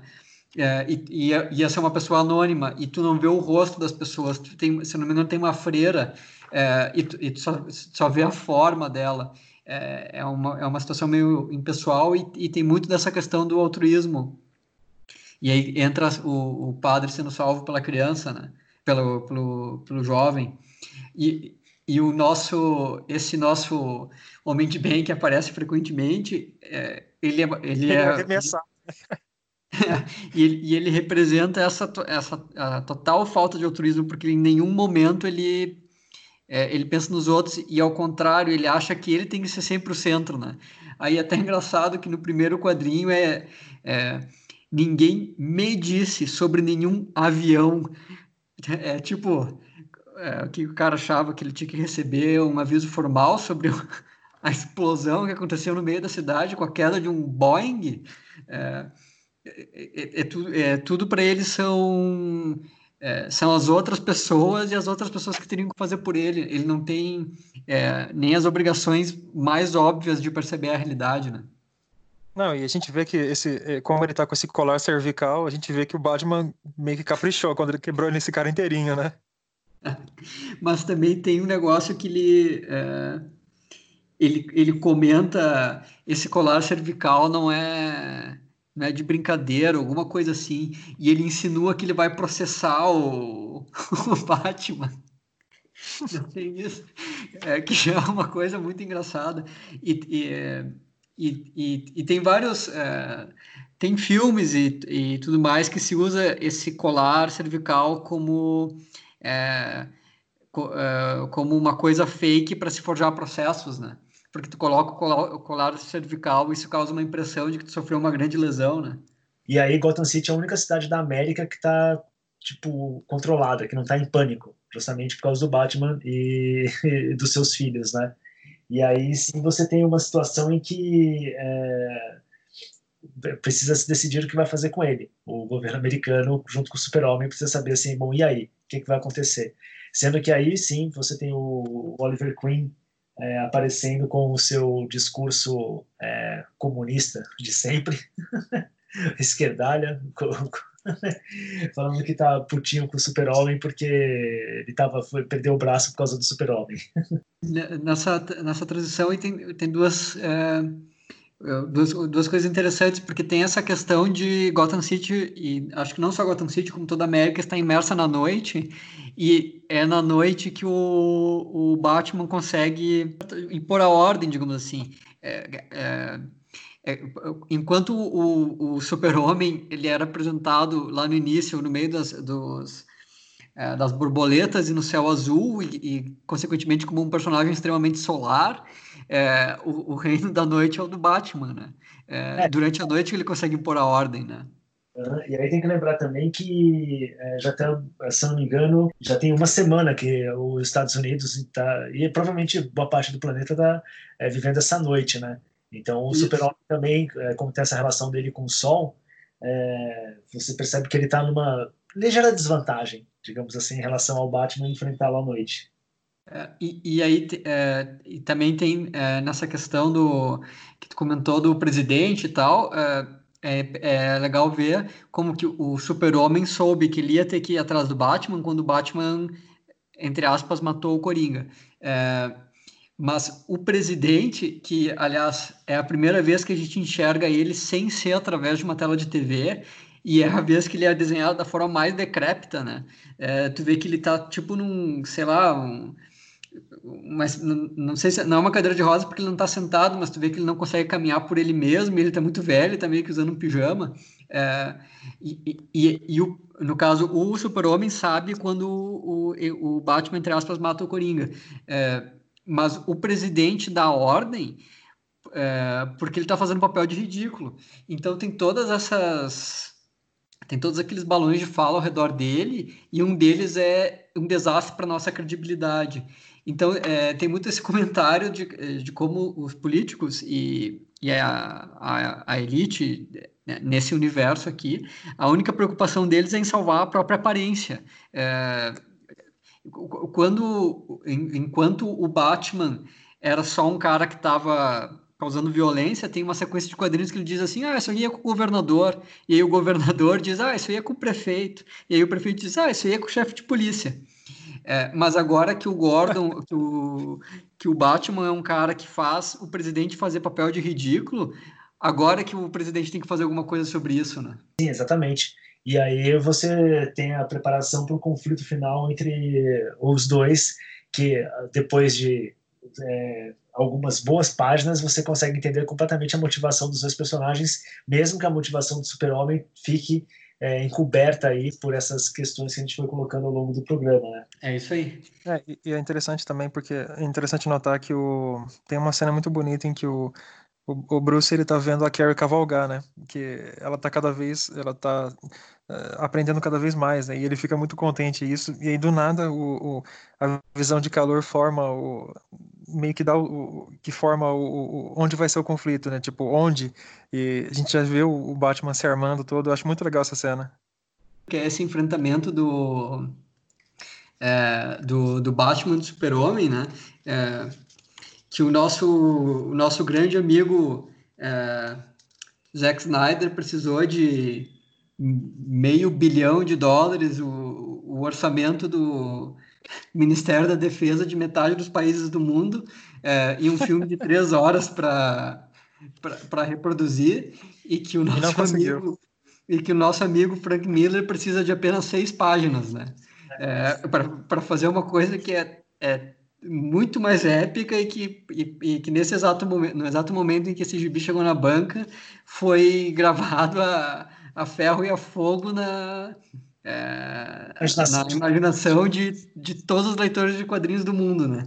É, só uma coisa interessante nessa questão da preparação do, do, do Bruce Wayne para enfrentar o Batman, que ela lembra um pouquinho a preparação do Coringa para entrar no palco, né?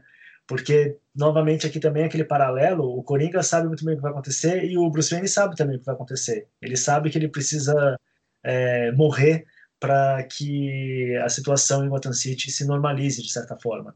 E aí tem a cena dele engolindo uma pílula e falando assim, ah, meia-noite em ponto, uma boa morte. Então, e, é... esse, esse quadrinho, de certa forma, rima com o Coringa, o Coringa passando batom, né? Exatamente, exatamente. É um paralelo bem interessante, assim, que mostra como o, Coringa, como eu falei, assim, por mais que ele tenha aquela visão dele ser um ser caótico, ele também é um cara que planeja as coisas que ele faz. Ele, ele planeja o caos, enquanto o Batman é, ordena a ordem, digamos assim. E, e o Super-Homem aí é interessante porque é aquela visão, né, que é, você tem o, o Super-Homem é um deus entre os mortais E é muito interessante porque você tem esse conflito entre o homem e Deus, e de certa forma o super-homem ele meio que se deixa derrotar, né? Isso que é interessante, assim, porque quando você vai relendo a história uma vez, duas vezes, três vezes, assim, é, você percebe que ele tem uma preocupação com o Bruce Wayne, com o Batman. Sim, não sei ele... se vocês concordam com isso ou não, como que vocês enxergam isso. Sim, ele, ele, fica, ele, ele ressalta a fragilidade do Bruce, né? Uhum. É, tem ali, ele diz, você só é osso e carne, como todos os outros. É, então, é, existe, é, o, de certa forma, o, o, o, Frank Miller estava, ele já estabeleceu que esse super-homem está muito mais fraco, ele não é o super-homem que é, derrotou a armada soviética lá de Corto Maltese, né? Ele não é o super-homem que conseguiria afundar um, um porta-aviões com um soco. Uhum. É, e, e, existe também essa questão dele estar tá, é, enfraquecido. Então, tem isso. É, tem uma, aqui tem uma frase dessas. É, no episódio anterior, o, é, o Douglas comentou das frases icônicas. Aqui nessa luta tem uma que eu acho muito boa, que era. É, para alguém precisaria de muito tempo e uma fortuna para sintetizar esse elemento. Felizmente eu tinha as duas coisas. Que é a Kryptonita. Exatamente. É. é, mas aí você percebe mesmo que o, o Super-Homem ainda tem uma a dignidade que o Super-Homem ele percebe que o, o coração do Bruce Wayne está falhando, né? E aí você sente aquele momento em que ele dá uma parada assim, do tipo, cara, seu coração, Bruce, sim, seu coração. Sim. E aí o, o Batman começa a arrebentar ele tudo de novo. E, e aí tem aquela coisa meio pretensiosa do, do Bruce Wayne, né? Ou do Batman, que é tipo, ah, eu quero que você sinta que é, é, quero que você se lembre do único homem que te derrotou. Uma coisa muito do tipo. É, Bruce Wayne, você se acha mesmo, hein? o, o, o Batman, ele tem. É, isso foi sendo estabelecido também ao longo do gibi. Ele tem essa necessidade de estar no controle, porque a, a vez na vida dele que ele não é, que ele não esteve no controle é, foi a vez que os pais dele morreram. Depois também tem aquela. Acho que aqui nessa mesma cena de luta que ele diz que ele aprendeu que o mundo só faz sentido se você força a fazê-lo, né? Isso é muita necessidade de uma pessoa que seja controladora. Então, é, é também tem isso de. É, parece que ele, ele antevia que, ele ia, que isso invariavelmente ia acabar com o enfrentamento dele no, com o Super-Homem, mas ele, ele precisava derrotar o Super-Homem é, para saber que ele podia estar sobre o, que ele podia controlar o Super-Homem, digamos assim. É, é e, também no, e também tem uma questão simbólica que ele escolhe o local é, para sua morte, é, sendo no beco do crime, né? Que é onde seus pais foram assassinados e é onde você vê a origem do, dele, do, do como Batman e é o seu final como, como Batman também, né? Isso. Arco. E aí é interessante porque é, a partir do momento que ocorre a morte dele, é, você tem uma transformação novamente agora do mito, tanto que é, ele morre, mas o super-homem não deixa os soldados encostarem no corpo dele, né? É, e esse, e esse, esse final de, de arco, ele não só espelha o lugar no que aconteceu, mas também é, é o lugar no qual ele esteve é, menos no controle das situações e é o lugar no qual ele está mais no controle das situações, né? Então é. forma esse, esse, espelho duplo, hein? Eu acho também bacana, é interessante como o, a hora que o, o, o Oliver dispara a flecha no, no, Superman e o, a Carrie, ela chama ele de, de Matusa, né? É muito legal que ela não tem nenhum respeito por ele, né? E você tem aí também o um momento também bem triste e bem tocante da história, que é a morte do Alfred, né? Sim. Ele, é... E no momento em que o Bruce Wayne é, se vai também, assim, e ele tem um. morre enquanto ele destrói a mansão Wayne, que tem várias simbologias aí também, né? Tipo, é, o, o, a primeira vez que eu li o gibi, esse foi um dos momentos em que eu fiquei mais. É, foi, foi um momento que eu fiquei um pouco decepcionado, porque o, o Alfred era um personagem. É, tão, tão legal, né? E, e, tem essa questão dele ser humorado e tudo, e ele morre como se ele fosse um móvel, né? É como se ele não pudesse ser. E a, e a morte dele é completamente eclipsada pela morte do Bruce Wayne. É, é, ele ficou meio com um fim minúsculo. Você acha? Eu não acho. Eu acho que é um fim é, bem digno, assim, e que faz é, total sentido com a presença dele, em especial dentro da história do Cavaleiro das Trevas, é, que é narrada aqui, né? Que é do tipo. São aqueles pequenos pinpoints em que. É, aqueles pequenos pontos dentro da história que a tornam, como a gente tinha comentado, não. É, que, que, a tornam bem é, realista no sentido de representar uma realidade é, complexa e não aquele realismo é, fotográfico, digamos assim. Então, sim. eu acho que é muito bonito isso, assim. E mostra também, é, eu acho que aí também tem um significado muito importante, que é o seguinte, é, como a morte do Batman é fake, é falsa, e você vai descobrir isso no final da história, você precisa de alguma coisa que te traga uma, um impacto realmente emocional. E a morte do, do Alfred, para mim, é, é, esse impacto emocional, entendeu? É essa morte que você sente. E aí você sente que teve uma perda, que teve ali algo dentro dessa história toda é real. É, acho que a gente pode falar um pouquinho mais sobre essa piscadinha que o, que o, que o Clark dá no enterro do Bruce, né? Que é uma parada bem era de prata, né? Sim, isso parece um. Isso, isso parece um pequeno.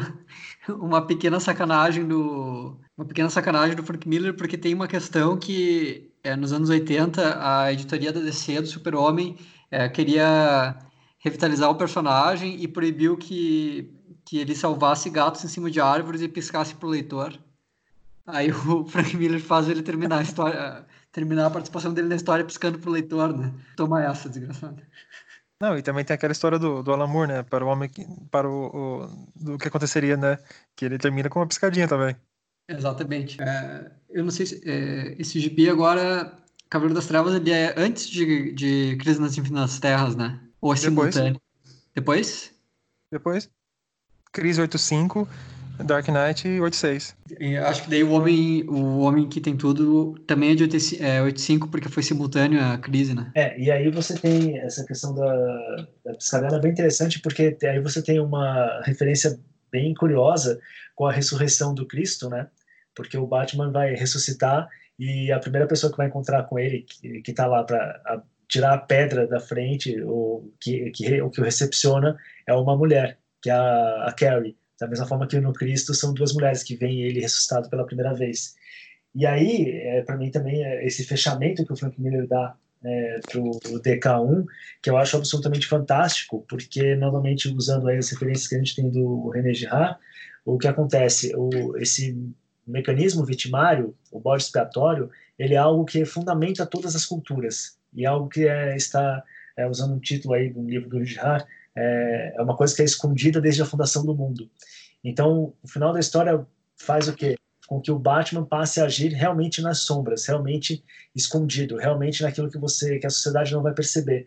Isso é uma forma, obviamente depois, é, né, no desenrolar do DK2, DK3 tal, é, o Miller reinventa todo esse negócio, mas fechando esse arco do, do primeiro Cavaleiro das Trevas, é, a ideia seria de que é, o Batman e os filhos do Batman e a Carrie agissem realmente sem chamar atenção.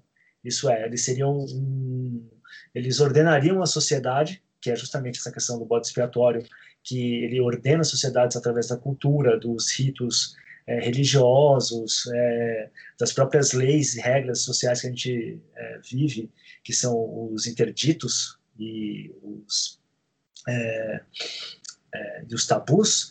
Então, de certa forma, o, o, Batman agora passa a ser esse, o Batman e seus filhos nas sombras passam a ser esse ordenamento da sociedade que vai é, existir e de uma forma que, ao ser também é, feito nas sombras, na caverna, ele impede que haja um mecanismo de mimetismo da violência. É, esse, esse, final, ele também faz, é, desde o ponto de vista aquele junguiano que eu estava comentando, ele também faz sentido, porque uma das características da sombra é que ela, ela não tem que ser é, as características que tu projeta na sombra, tu não tem que suprimir elas.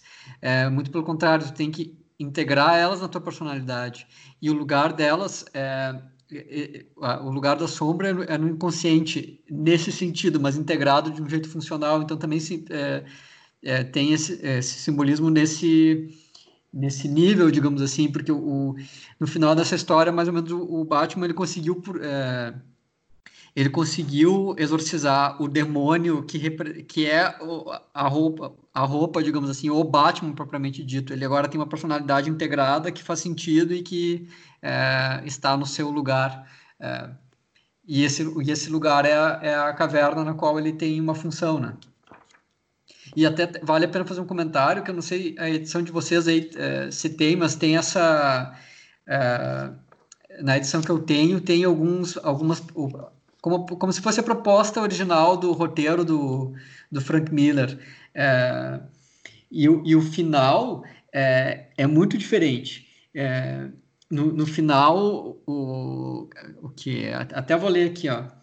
É, último parágrafo, tá? Seria exatamente essa página na qual ali ele está tratando os, os mutantes e a Kelly mais ou menos como escoteiros. Aí aqui está assim, é, iluminado por tochas, é, em um trono feito de carvalho. É, não é carvalho, como é que é o nome da árvore? É carvalho? Carvalho, é, isso. É. É, em um trono feito de carvalho está sentado o Batman. É, Robin está ao seu lado. Atrás deles, em uma formação militar, segurando tochas, estão os filhos do Batman. É um, é um, é um cenário muito mais bárbaro, né? É, porque essa cena que, que é a que resultou, é, ela tem um aspecto meio desarmado, assim, o jeito que ele está tratando, né? É, digamos assim, uma, é uma cena mais saudável. É, eles estão muito mais parecidos com, com escoteiros, eles não estão numa formação militar segurando tochas, né?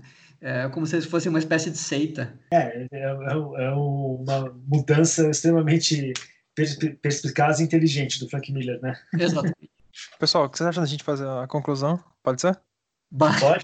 Não. Ah, eu espero que vocês que tenham escutado até agora o programa tenham se divertido, tenham aprendido bastante. É, acho que é um esforço aí de trabalhar é, e mostrar as possibilidades de interpretação que você tem numa obra como Cavaleiro das Trevas, que é uma obra clássica de quadrinhos.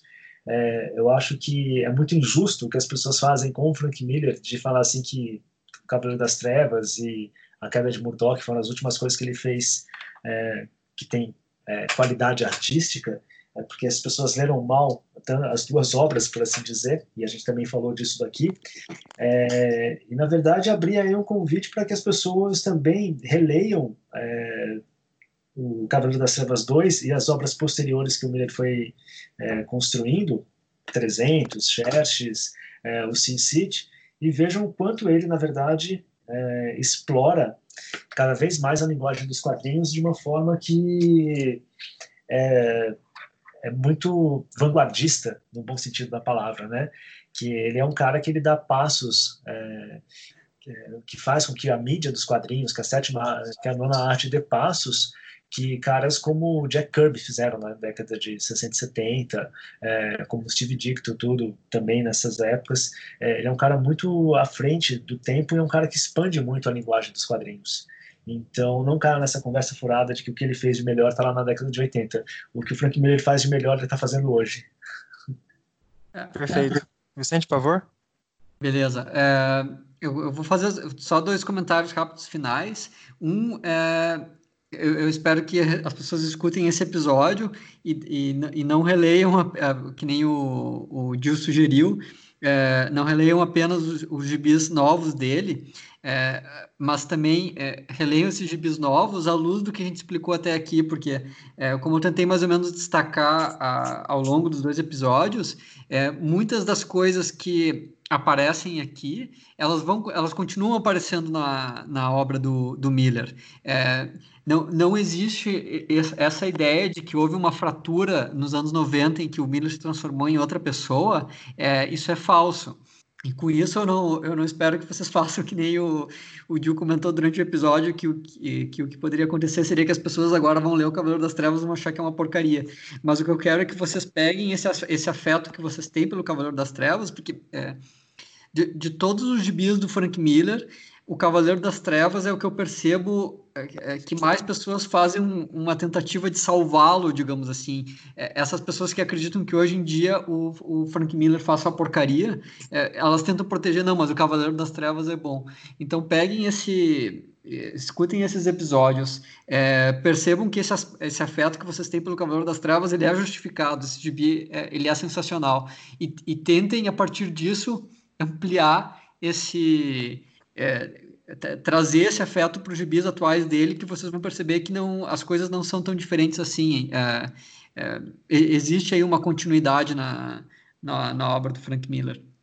É, e, o outro, e, o, e, o outro, comentário que eu gostaria de fazer rapidamente, é, para que vocês também possam perceber é, como o Frank Miller ele é um quadrinista diferente do Alan Moore. E, e eu vou falar só do Alan Moore, porque também caberia o Grant Morrison, mas o, o Alan Moore é, um, é, é, é maior, cabe o Grant Morrison dentro do Alan Moore. É, o, como, é, o, o, Frank Miller ele tem é, ele ele está ele tá, ele tá tentando contar uma, uma história que ela é próxima dele, é uma, é uma história é, pessoal. Ele não tem o distancia, um distanciamento é, que o Alan Moore tem, é, e que muitas vezes isso nos gibis do Alan Moore se, tra se traduz com esse aspecto meio intelectual. É, então, os, do, os, dois, Alan Moore e, e Frank Miller, são frequentemente colocados no mesmo barco, como se eles fossem Uh, um fator que mudou o, o, quadrinho dos anos 80. Uh, é, mas eu espero que vocês consigam perceber que a, a relação entre eles é, é, muito mais complexa do que isso. E, que o, e, o, e, que o, Frank Miller não está tentando ser o Alan Moore e o Alan Moore não está tentando ser o Frank Miller.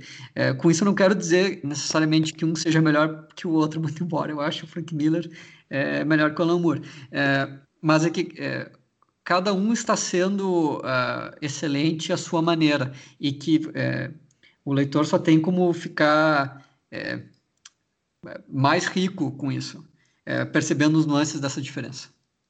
É, só para fazer um perfeito. final aí, é, para quem quiser conhecer um pouco mais sobre o, o Frank Miller tudo, é, o, o, Vicente tem lá no News Frontiers Nerd vários textos sobre o Frank Miller tudo, um especialíssimo que é sobre o Holy Terror, e o Bunker, aí também tem um programa especial chamado Arte de Frank Miller, em que em quatro programas é, discuto lá toda a trajetória do Frank Miller, desde o comecinho lá como desenhista, como é, arte finalista do Demolidor, até os trabalhos mais recentes dele.